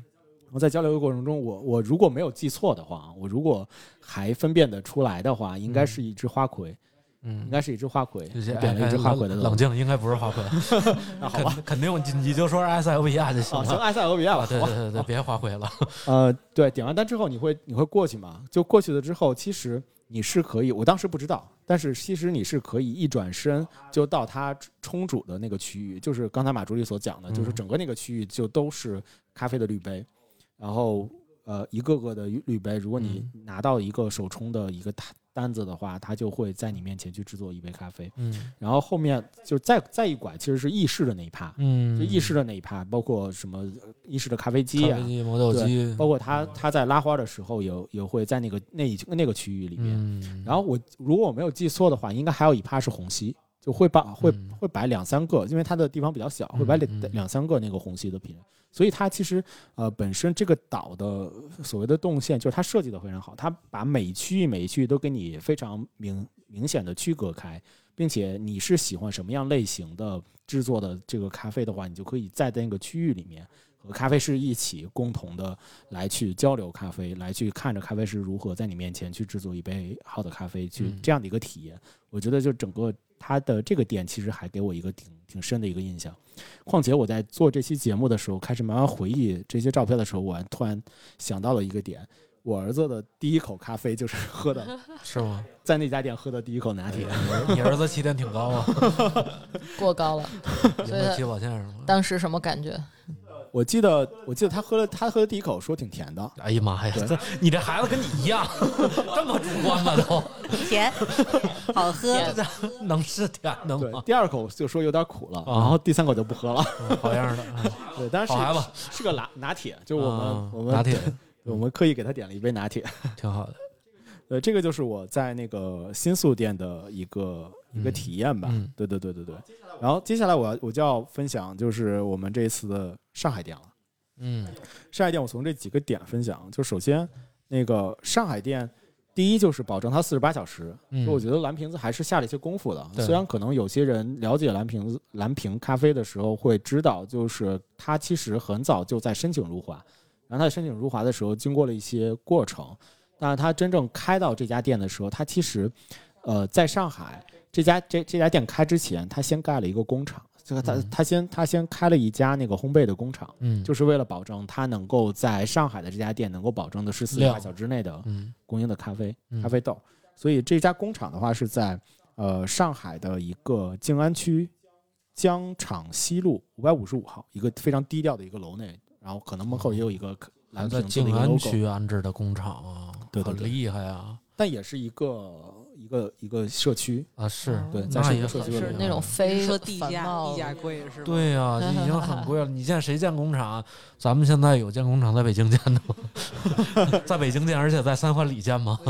嗯，对，格局大了，真的。这个是他在全球设计的第五家烘焙的工厂。哦他每去到一个地方的话，都会先在那个地方当地去做一个工厂，为可了以保证它豆品的一个新鲜。嗯然后后面我简单的去介绍一下关于上海的这个店，啊嗯刚才也提到了嘛，就是一个是它是面粉厂、职工宿舍，嗯，对，还是高级职工宿舍，可以， 国企单位职工宿舍，对， 分的房都是公房，对，一般产品经理还住不进去，还是嗯啊可以的高可以级的，对，像不乐是这样的，配配高级职称，哎，我不是，我不是，是吧？别客气，对，在尊重建筑本身文化历史的背景和特色之下，保留了建筑的清水砖墙节点，然后格架的门窗等建筑的这种装饰的元素。啊，一楼它有两两层，啊，一楼的话是一个很现代的家具与混凝土组合营造出了一个简洁的风格。那到了二楼的话，就是各式的一个古董的家具，他们把那个上面可能呃想象成是是一个客厅，啊，嗯并且是一些深度的咖啡的爱好者会上去的体验的一个地方，然后创造出一个温馨怀旧的一个氛围，并且在二楼的一端还有蓝屏全球唯一一台六十年历史的飞马意式浓缩咖啡机，天啊嗯，还能使吗？那个可能就就摆摆一下设了是吧？对，供可供起能来，嗯，可以，就跟有好多咖啡馆儿，就为了要那个什么拉杆式的咖啡机，就非得买一个坏 的，好新的不买，非得买二手的。对，而且二、二层的吧台特别有意思，嗯它是这个吧台的话是由上海本地回收回来的一些旧的门框和窗框，哦，对，来制作的一个吧台，这个就是它的本地振兴的嗯，嗯，一个嗯体，现，对。嗯然后上海上海有一些小吃，实际上还是他们一个些相当经典的一些小吃。就除了和上海的当地一起去制作的一些创意的甜品之外，他们本身也有一些比较经典的，像华夫饼啊，还有像那个麦麦片儿的麦片棒吧，或还是那个饼啊，我忘了。对，这些小吃都是把自己的一些很经典的这些小吃带到这里来，啊，并且，呃，除了咖啡之外，他们还卖卖一些非非咖啡类的一些，比如巧克力，也是他们非常热销的。哦巧克力，对对对，听说也是精品巧克力那一挂的推出好的的推出的巧克力，还有就这些是量有点大呀，这个好的。可不 吗？嗯好吧，那怎么办呢？都是精品巧克力。对，还有一种叫做草莓气泡水，嗯，是用草莓腌制，然后草莓酱制作的一个草莓的呃气泡水，对，嗯也同样在那边去销售，并且他们也还有丰富的周边。嗯我我自己个人，我买了这个豆子嘛，嗯，我我自己个人就知道，我在小程序进去之后，发现它可以全国的供应，的嗯，时候就非常的惊喜。然后后来到到周边的那一趴的话，我就我就默默的关上了小程序，不是，就我我其实在想的是迈不开步子，结果我发被割现了韭菜发现不对，我是在我是在网上用小程序在在那个什么。后来就我非常喜欢它的一个蓝瓶子 logo 的徽章，然然后卖没了。嗯哦，很快就那卖没说了过，我特别喜欢它的那个杯子，我哦之杯前子那个就太贵了，我有一个巨贵。你嗯你有的是哪哎个呦高的那个这带反而保是哎温在的矮那的那啊个。带保温的那种马是吧？马克杯马克杯里就面是那个保就陶保温就层没，没哦，就是陶纯普通陶陶瓷，瓷的，对，哦，就有一点你异形的对那种对啊对，有一种那那个也梯挺可形跟墩儿似的。超贵，我觉得他们这个溢价就就过高了。我之前一我直在在日想，本买的，我也觉得很贵，两千日元吧，当时两千一大百几，一百多，那呃就看看看现在哦中有国道卖多少理钱。有 道理有道理我我之前一直想要一个这个呃马克的保温杯，就马克杯一样的保温杯，就是哦马就克杯还得是保温杯对，对对对对，它里面也是那种保温的内胆，就对对对对对，就是呃，它它它就样子就像一个马克杯的样子，就是这种完全圆柱形一个把儿，然后但它里面是就纯保温那种内胆，然后中间有不不锈钢的内胆，然后里面有真空层，嗯所以它那个、哦呃它还有个盖儿，所以嗯那个现在国内有好多代工是的都可以是的是的嗯然星巴后克呀、精 A 都用那个，嗯，好可以。你下回可以在给小咱程搞序一个看一看。我看了两百多一个，哦然后我就劝退了。我说我有两百多，我为什么不买个别它哦的那个成本也很高。我听说那个成本就是，比如说你定制的时候也要一百五六的， ？OK，哦嗯我觉得那个其他品牌的，嗯、这个能说吗？其他品牌的平替就像是那个什么，就纯做马克杯品牌的，嗯可能大概就一百左右，嗯，但它嗯要两嗯百九十多，就是成倍的涨。嗯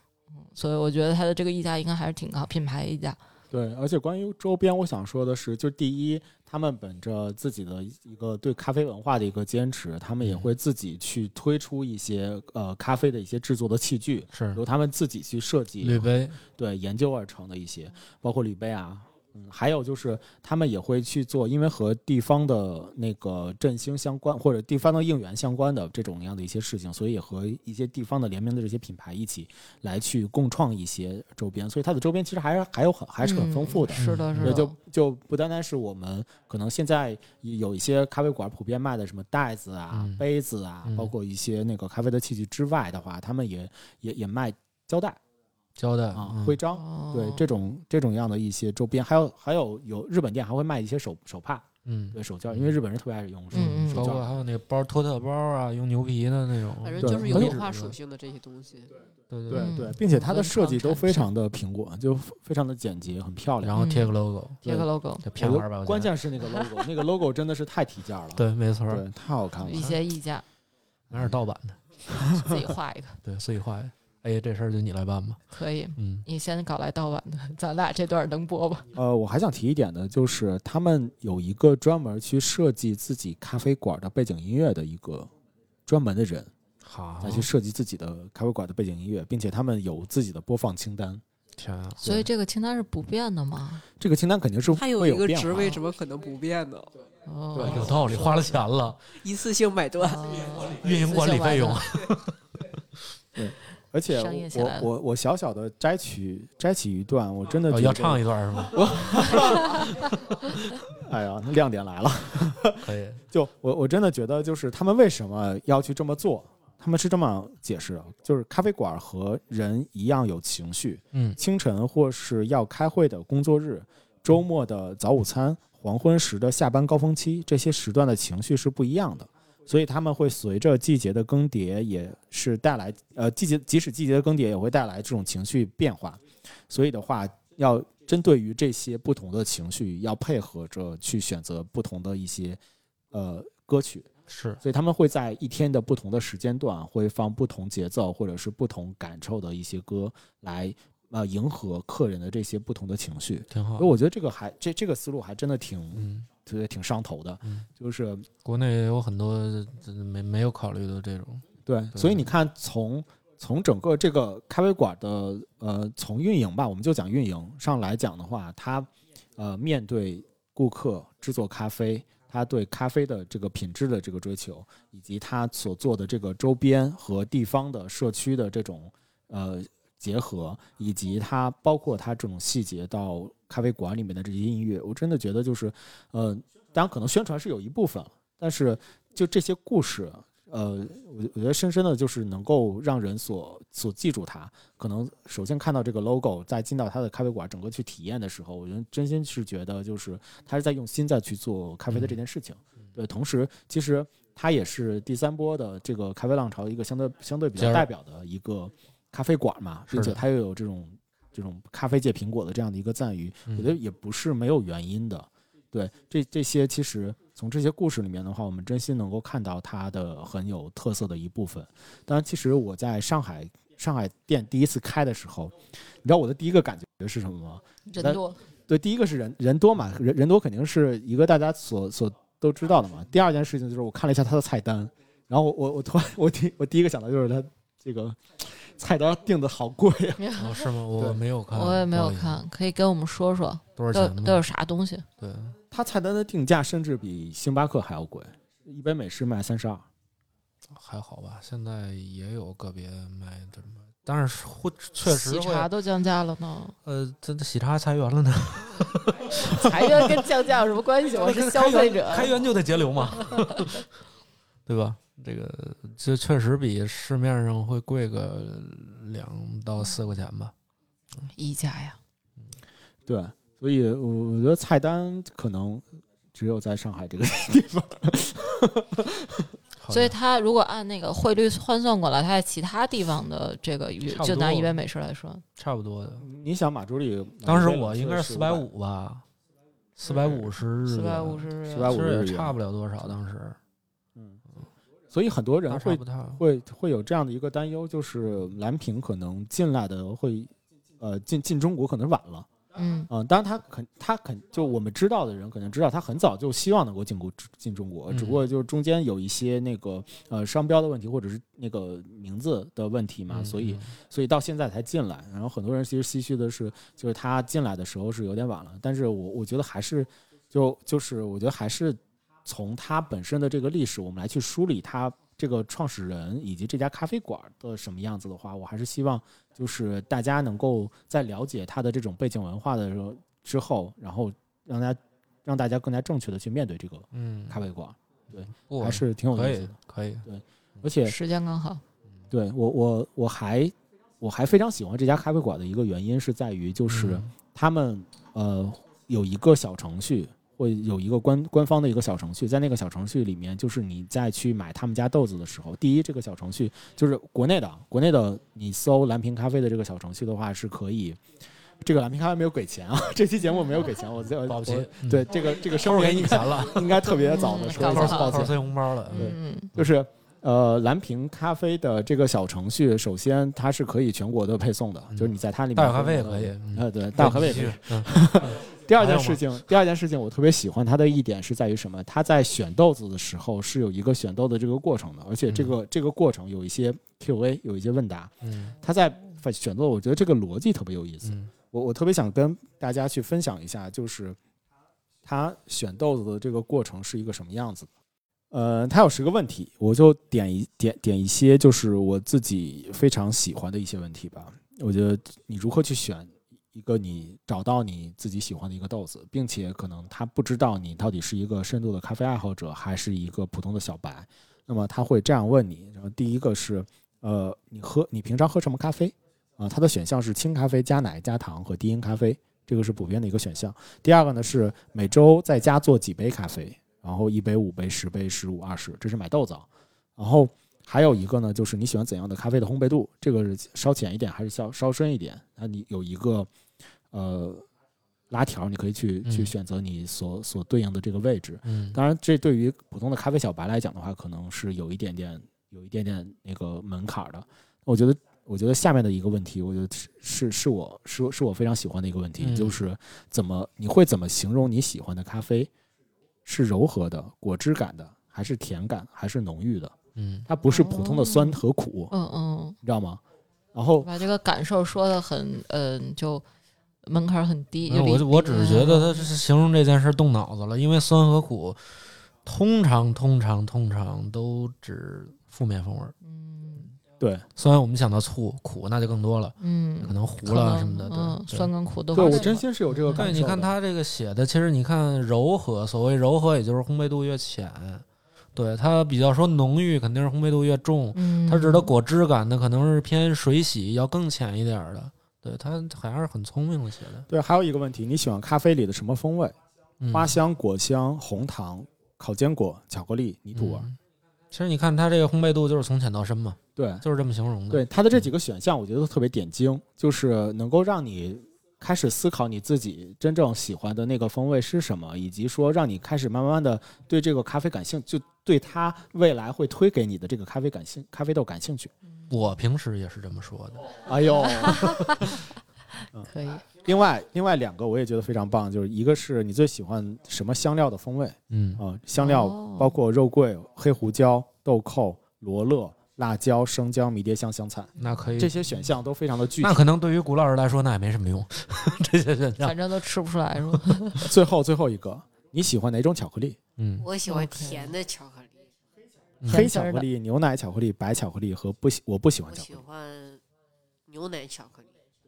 对吧？就是你看，就是你你嗯你能够非常，就是你如果是一个小白，然后你看到这些问题的话，你能够非常的容易做出选择。嗯然而你在做出这个选择的过程中，你看到的这些选项，你也非常的期待，说我我我到底它给我呈现的这一个咖啡豆子，就给我选出来的这个咖啡豆子是一个什么样子的，你会非常的期待。有的意嗯思，所以我觉得他的对他的这些问题特设计的特别的好，对这个也是我我觉得真吴心老是觉师得开我始们研究设计问卷了， 我感受 到了 作为产品经理嘛，一定要这个问卷可一定要在真这些啊好，体验用户一定喜欢。用户喜欢，对对对，一定要在这些体验上面来去做一些下一些你下开一始些画思维功导夫。图嗯了。对对对对对，明天又要给我给我们开会了， 哎呦，太可怕了，太多可可 怕恨！了啊！。好的，那接下来就要介绍我们所品鉴的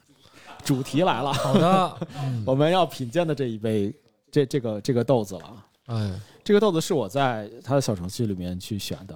一一个豆子，这个豆子叫做三飞变奏，嗯，嗯，它其实就是是喷的蓝屏的一个哪非三常飞？呃三非嗯，三个非洲的地区，哦 OK，对，它其实是蓝屏的一个非常经典的一个拼配的豆子。啊，我来看一下，你还看吗？你不看，让王姐冲一杯，好呀好呀好呀，王姐，麻烦您，感恩。您冲一王杯。老师，谢谢王老师。然后王老今天师跟我找们来就是让人干活，就是为了你这个坏王老人。师，王老师说我在这儿听了两个小时。也怪惭愧的。谢谢您。感恩王老师。好的，我我稍稍稍稍的介绍一下我选的这只蓝飞变奏，嗯呃三飞变奏，三飞 sorry 变就是奏喜蓝欢飞变奏， Africa，对不对？就是喜欢非 洲，嗯有三个呢，唱起来了。可以。我们张老板是喜欢南非，三飞， 对，呃，呃第一个是我觉得它的命名非常有意思嗯啊、它的命名叫三飞变奏，啊、这也是来自于就是本身蓝屏的一个传统，就蓝嗯屏不会把自己拼配的这个咖啡豆命名成什么圣诞节杏仁儿或者是干菲律宾芒果这种字眼描述的咖啡。嗯哦它更多的是以就是我在喝到这个咖啡的一个体验是什么样子的来感去受对个人的感受来去描描述它，对，并且这个也是他们自己再去传达自己喜欢咖啡的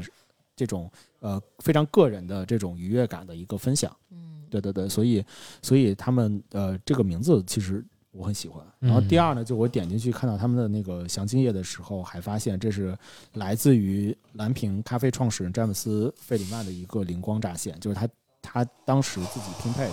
他当时手中仅有三款非洲的咖啡。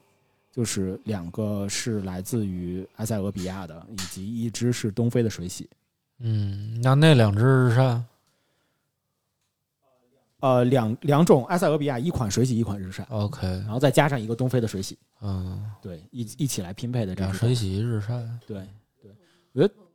蓝瓶咖啡还很有意思的一点就是在于它的拼配的这个豆子都非常的，第一它的它的味道就是它拼出来的这个风味非常的经典，它会一直把这种经典的风味去推广给大家，所以它以很很引以自己拼配的豆子的这种拼配的方式来为为为傲。嗯，对然后还有一个，就我我我所见到的，就类似在在国内的话，我觉得像鱼缸，他们其实也是在做同样的，呃，同样同同样类似的这样，那他们之前有，对，对他们也会去做拼配，也会给很用心的去给那个这个豆子来去做命名，然后并嗯包括萨利来去命名那些豆子都非常的有意思。嗯对我非我印象很深刻的一个是一只叫寒光的豆子，嗯，一个豆子叫做寒光，有吗，王姐？啊， 有。这位老师是不是什么网文的读者？因为啊是是，他确实热衷于写作，对，哦，那我可能低估他了，因为我之前看的某一个。大 IP 的网文最后改编成了电视剧里面的男主角，就叫这两个字。哦， 没有叫古四的，哇，没有男主角叫这两个字，可以嗯，字字是这两个字。哦，我特别喜欢这两个字。嗯含是这个就是含含含羞草的含是吧？对光是光芒的光，对，嗯那就是这两个字。嗯嗯，可以问问他是不是 喜欢的那个 IP。然后另外我再买回把这个豆子买回家的时候，我自己先冲了一下嘛，哎然后我自己体验了一下，我觉得第一就是这个豆子很香，就呃就非常的难，就埃塞俄比亚。你说的挺好，下一个，就是你好像说特的别废非洲话，，对，特别啊咖啡，特别非洲。 这确实说了个废话，俩埃塞拼，那肯定得埃塞， 那还不是你直接喝埃塞好不好？啊好的，第下二一件个，事，第二件事情是它的那个残次豆会比较少，我还真的特意的嗯瑕疵是吧？瑕疵豆会你比较会少，挑瑕疵吗？怎么我会看挑瑕疵是，吗？瑕疵豆在这里小小小搁的水是里哎你听听我是怎么，你听我说对不对？水里，飘起嗯来的。呃，不第一，它他们的豆子就一一袋的豆子非常的饱满，就每颗豆子都非常的饱满。第二就是瑕疵豆，你你听听我哎对于瑕疵豆的定义。您说吧，瑕疵豆我理解一般分为三种，嗯，就第一种呢是带胶点儿的哎，黑胶点儿，就上面有一些黑胶点儿烧焦了。嗯，第二个呢是飘起来的空和壳沉的下去哎，博克豆儿，嗯，对，就是空壳是什么意思呢？就是大家废话，看空壳儿什么意思呢？不嗯你说我我给大家描述一下，就嗯有些就是大家看到咖啡豆是中间是外边是一个壳子，中间会有一一层白色的部分在在里面嘛，那个就产生油脂的那一那那一部分，对吧？ 不是，那 就掐了，对， 就反正反班正门弄斧，中间没有我算是白色知道的了，嗯中间没有白色的，你看这个壳是一个空，就你看这个豆是一个空心儿的豆，它就是空壳的豆。就是纯看靠看出来的。对，这些都是看出来的，就挑瑕疵豆，其实都是看，哦你看豆子上有没有焦点，就是有没有黑、哦黑点儿。第二呢，就是看它这个豆是不是空壳。第三就是这个豆有没有残缺。嗯，哦，缺一块儿啥的，对我，我一般会把这三种豆挑出来是嗯瑕疵，还有没有别的瑕疵？虫蛀啊什么的都会有，什么哦霉变呀、就比如说这颜色深浅不一啊，就总之啊，我觉得挑瑕疵特别简单，就是把你长长丑的，对对对对对，长得丑的都挑出去就好了。啊、好吧，但好吧确实，这个机械损伤也会，但是我不知道机机损会不会影响风味儿啊？就有一些确实，比如说在冷却盘里，它在打这个豆子的时候，散热的时候可能会打坏了，对，可能会打碎了，或者哦，打到一半儿。那你说它会不会散失点风味儿呢？可能吧，也会有一点微弱散失，但是问题不太大。好的，就这个就是马助理的关于咖瑕疵对，豆挑的一个挑知识丑的，非常感谢马 助理。哎但是哎，您说蓝瓶的咖啡豆，我自己买的这一袋子里面的，它的瑕疵率特别的低。嗯嗯，我基本上二十克的豆子里面的话，能够挑出两三颗瑕疵。哦，那还挺低的，对，嗯嗯呃，基本上就是一颗空豆，一个呃缺角的，嗯嗯大概就是大概就是这样，嗯大概两三两三颗的瑕疵。所以我觉得它的、它本身豆就烘的这个体本呃质量还是比较不错的，嗯配得起它的这个价格嗯，多少钱呢？幺三八好的，两百 克深吸了一口气，幺三八两啊百克。 好的，那也多多喝点儿，多喝点儿。那也不便宜呢。啊是是是，大小咖啡只要六十八 啊，五十九，不好意思，我忘了，对吧？那你再让王五老十师九块钱一百二十五克。王老师一冲，那这个价儿是吧？嗯这一杯的价儿就更不一样了。嗯，这可不嘛，这不定个三十二以上的，对都对不起这大小咖啡的我王姐孩子比我 强。王姐闻了一下。嗯，哎，待会儿我们听，要不听一下王姐的一个嗯专业的判断吧。那那万一王姐要把它说的寒碜了怎么办啊？哎呦， 净瞎说，怎么可能呢？那保不齐呢？王姐应该挺有心的。嗯嗯对。不，然后王老师说两个版本的，然后我们看着放了。对你王王老师，你尽可能避重就轻的说，毕竟我们没有任何第一。说实话，我觉得不太好喝， 就是首首先它整体呃哦王王王烘王老师的给我们说两个版本的，我觉得我先说吧，我觉得一它整体烘的略深，其次它的它的酸质其实是有的，但是比较微弱。呃，你就是带它货，的酸带货。对对，个人感觉它的酸有点像那种乌梅烤过的味道，就是化很成熟的那种酒制话梅的酸，然后它后边的苦其实挺像木头的，对，就烤木头的味道，或者葱烤熟了的、烤糊了的那股味道。它有焦香，烤糊，对，会有一股焦香味儿，但是确实，讲真，这个豆子回甘不怎么样，目前舌苔上还是感觉是苦的，就我不知道啊我闻说只的，闻到了那种没说嘛，就是那种不甜的未化的那种味道。那我们有请专业的咖啡师，超过十八线的咖啡师。就是它烘的会有一些深，然后跟我对这个豆子的期待，包括他写的风味描述可能不太一样，因为我他已经看讲了不好的那一部分了。没关系，让王老师说说两个版本，说一个积但极版本是。说实话，可能因为我理解的日式烘焙，它大部分都烘的比较深，所以没有跌破我的那个预期。哦然后也因为我有一段时间对日式的烘焙比较好奇，我去过上海的鲁马兹，它其实烘的会比这个要更深，所以我是在对比那种传统的日式烘焙里面去找的话，它确实会有一些它写的这些酸质和它的风味，所以它是能够感受到的，但它那种日式的烘焙风格决定了它的这个味道。哦但我我因为理解我是的那种就是呃味觉没有被开化的人，我喝的那个酸不是好的那种酸，不是乌梅，啊是那种夏天西瓜坏掉的酸。嗯，我是能理解发酵的味道的。对，我觉得这制作意识可能可能会更好一一点点，是吧？对对对，手冲的话可能比较牵强，哎，但它有没有相对比较偏手水洗？它它这个整还体是烘王老师技术比较好？哎就我真的，我真的跟我的保温杯里边喝完的全是两两种种咖啡，嗯是而吗且就这一种咖啡真的是我就还挺喜欢的一个偏水洗的。对，我觉得它还算是有。我是喜你欢要说酸的，啊，你要说偏水洗，酸其实的是稍微有一点儿，因为它毕竟后段没有那么富裕，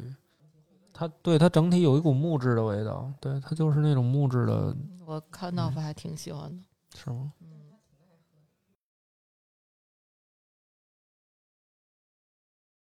就比如说水温调低一点儿，或者研磨调粗一些，而且我感觉就是这是我喝过最像单品的品牌。那你直接喝火泡。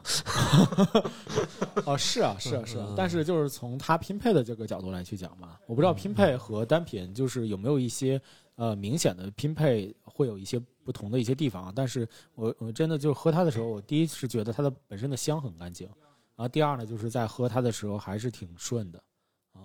嗯，对嗯来来来，我们刚刚品鉴了蓝瓶的这只咖啡豆，不远万里的从上海，虽然不能到上海的真正的那个店里面去体验，但是呃，我们还是切实的在国内，然后真正的给大家去体验了一下这个蓝瓶咖啡。对嗯呃，最后一个最最后一块儿，其实我想聊的是什么呢？最后一趴想聊的是说，就大家对于蓝瓶子在进入到国内，以及它未来在国内这样发展的，有没有一些什么样的一些看法和展望？先从马助理开始吧。我觉得挺好的呀，就好容易来一个像模像样儿的，也不是不能说像模像样儿的吧，因为毕竟阿拉比卡也是也是在日日本发展一段儿又后进来的嘛，就是也能看到就阿拉比卡现在的一个专业性啊会怎么样？我觉得可能会对这些咖啡市场有更高的一个鞭策，为大家的审美可能要更高更提升一个台阶儿，因为感觉有一阵儿大家喜欢去的咖啡店。它更像是跟什么呃，我当然我并不是批评这类咖啡店啊，当然也它存在肯定是有道理的嘛，所以可能可能是我不喜欢那种类型，就所谓的那种危房危房咖啡， 你懂理懂这意思吗？就哦这可能是啥？就是可能这全是砖啊，或者又全说是水泥洋灰风，对洋灰水泥地呀、水泥管子呀、全是这个哦，就直接摆台咖啡机这种。我觉得，既然有这么蓝瓶儿、这么干干净净的一个店，会大家对咖啡馆这个审美会会会再进行一个冲击吧。可能嗯以后的咖啡馆的装修风格可能会偏这种更干净一些的，对，而不像那种地上全是灰的。 对，我是这么想。小 A 呢？呃就行业肯定是咱也不敢说，我从一个消费者的角度来去看吧，就希望它能。嗯，所以就从我们这种社畜，每咖咖啡其实是每天比较刚需来说，就是希望能多开店，呃，嗯提供一些外卖的服务。这主要是在中关村开店，主要是在中关村，请在中关村开店。好的，中关村现在可便宜了，嗯嗯，有多便宜？让我快跟我说说。房是房租便宜吗？ 哦应该是房房租房租这那边儿就呃倒了，还挺多家的。那那倒了，还那肯定有它倒的道理啊。接盘，就我觉得中关村这地儿，我之前跟 A 还聊过，就只能卖盖饭的，我觉得挺 买挣盖钱的。完了，对我觉得甭管就是是不是中关村吧，我真的嗯真心是觉得可以在北京开，在北京开店对嗯至少在北京开一家店，期待期待期待。嗯，它整个那个品牌性也还挺符合的，我觉得应该还确实有不少人会冲着它的周边去买。是就的，像就之之前他来上海的时候，我就还有同事，就我们都在北京买，疫情也不可能跑来跑去，就专门买了他的杯子的周边，嗯可就以啊是就就就打几百块钱就买，就很喜欢他这个品牌，可以蛮有意思。富有，甚至没有喝过，但是就是喜欢。嗯，你现在喝到了，我现在喝到了。薇薇呢？我 一样啊，希望在北京开，嗯，希望离我家近点儿。对， 到到动到垃圾的路上，可以三来百一米杯内可及。这是最东好北的，二环附近，就直接说东 直门吧。你我觉得开在东直门的几率你比也是我们的台花儿，你你要注意一是些吧是吗？感对对谢注对意一一下。些。要不不要不要不要把自己的隐私暴露出去。最好在那家酒馆的旁边，这样你可以早你搜你直接早你泄直接露直接就报他身份证号就行。可以，嗯，那谷老师呢？自己呢？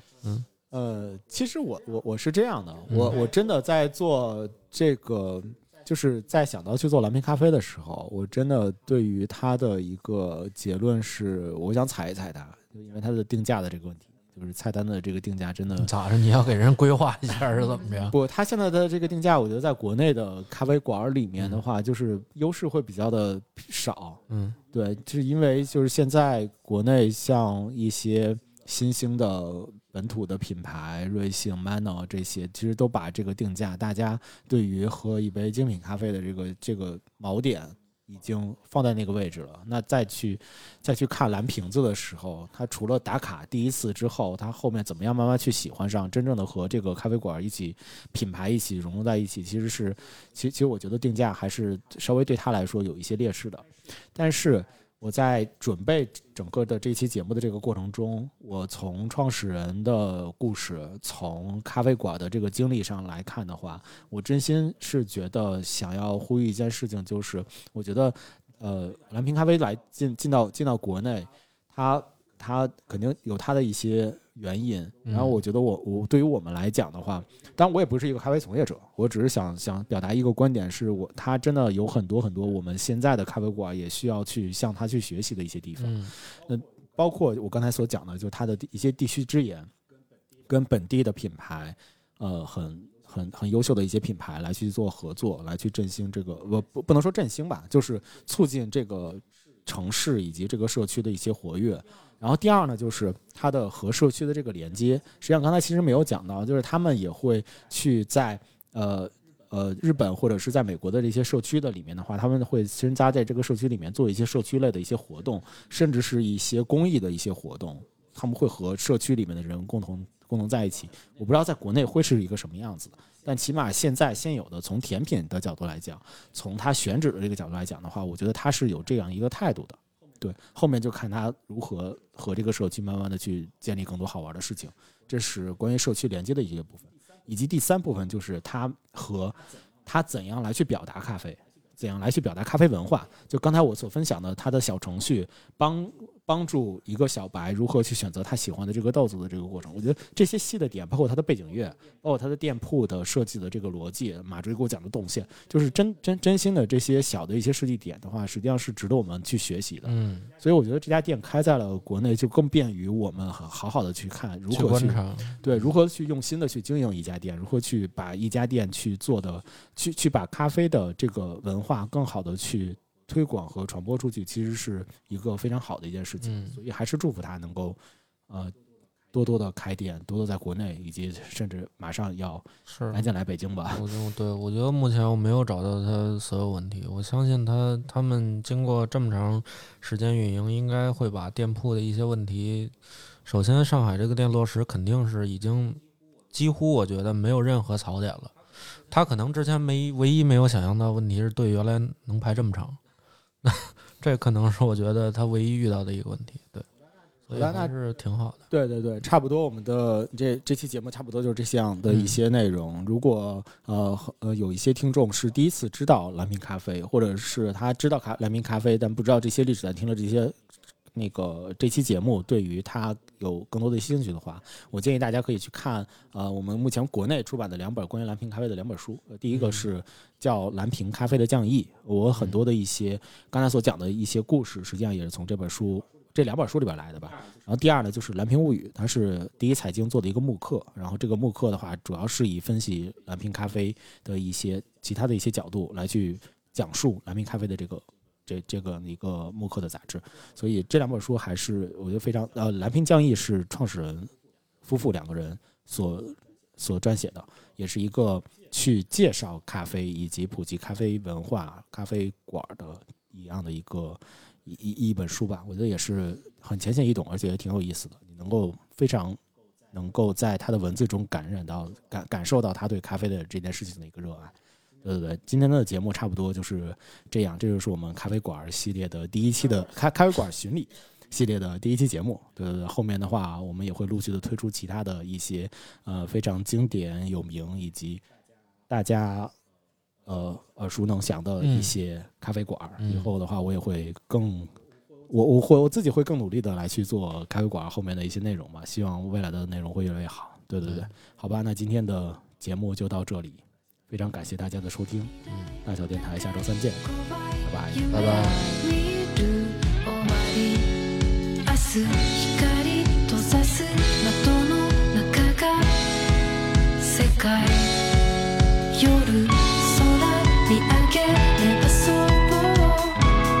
何も見えん明日来たる明日を壊すもう嘘アホくせ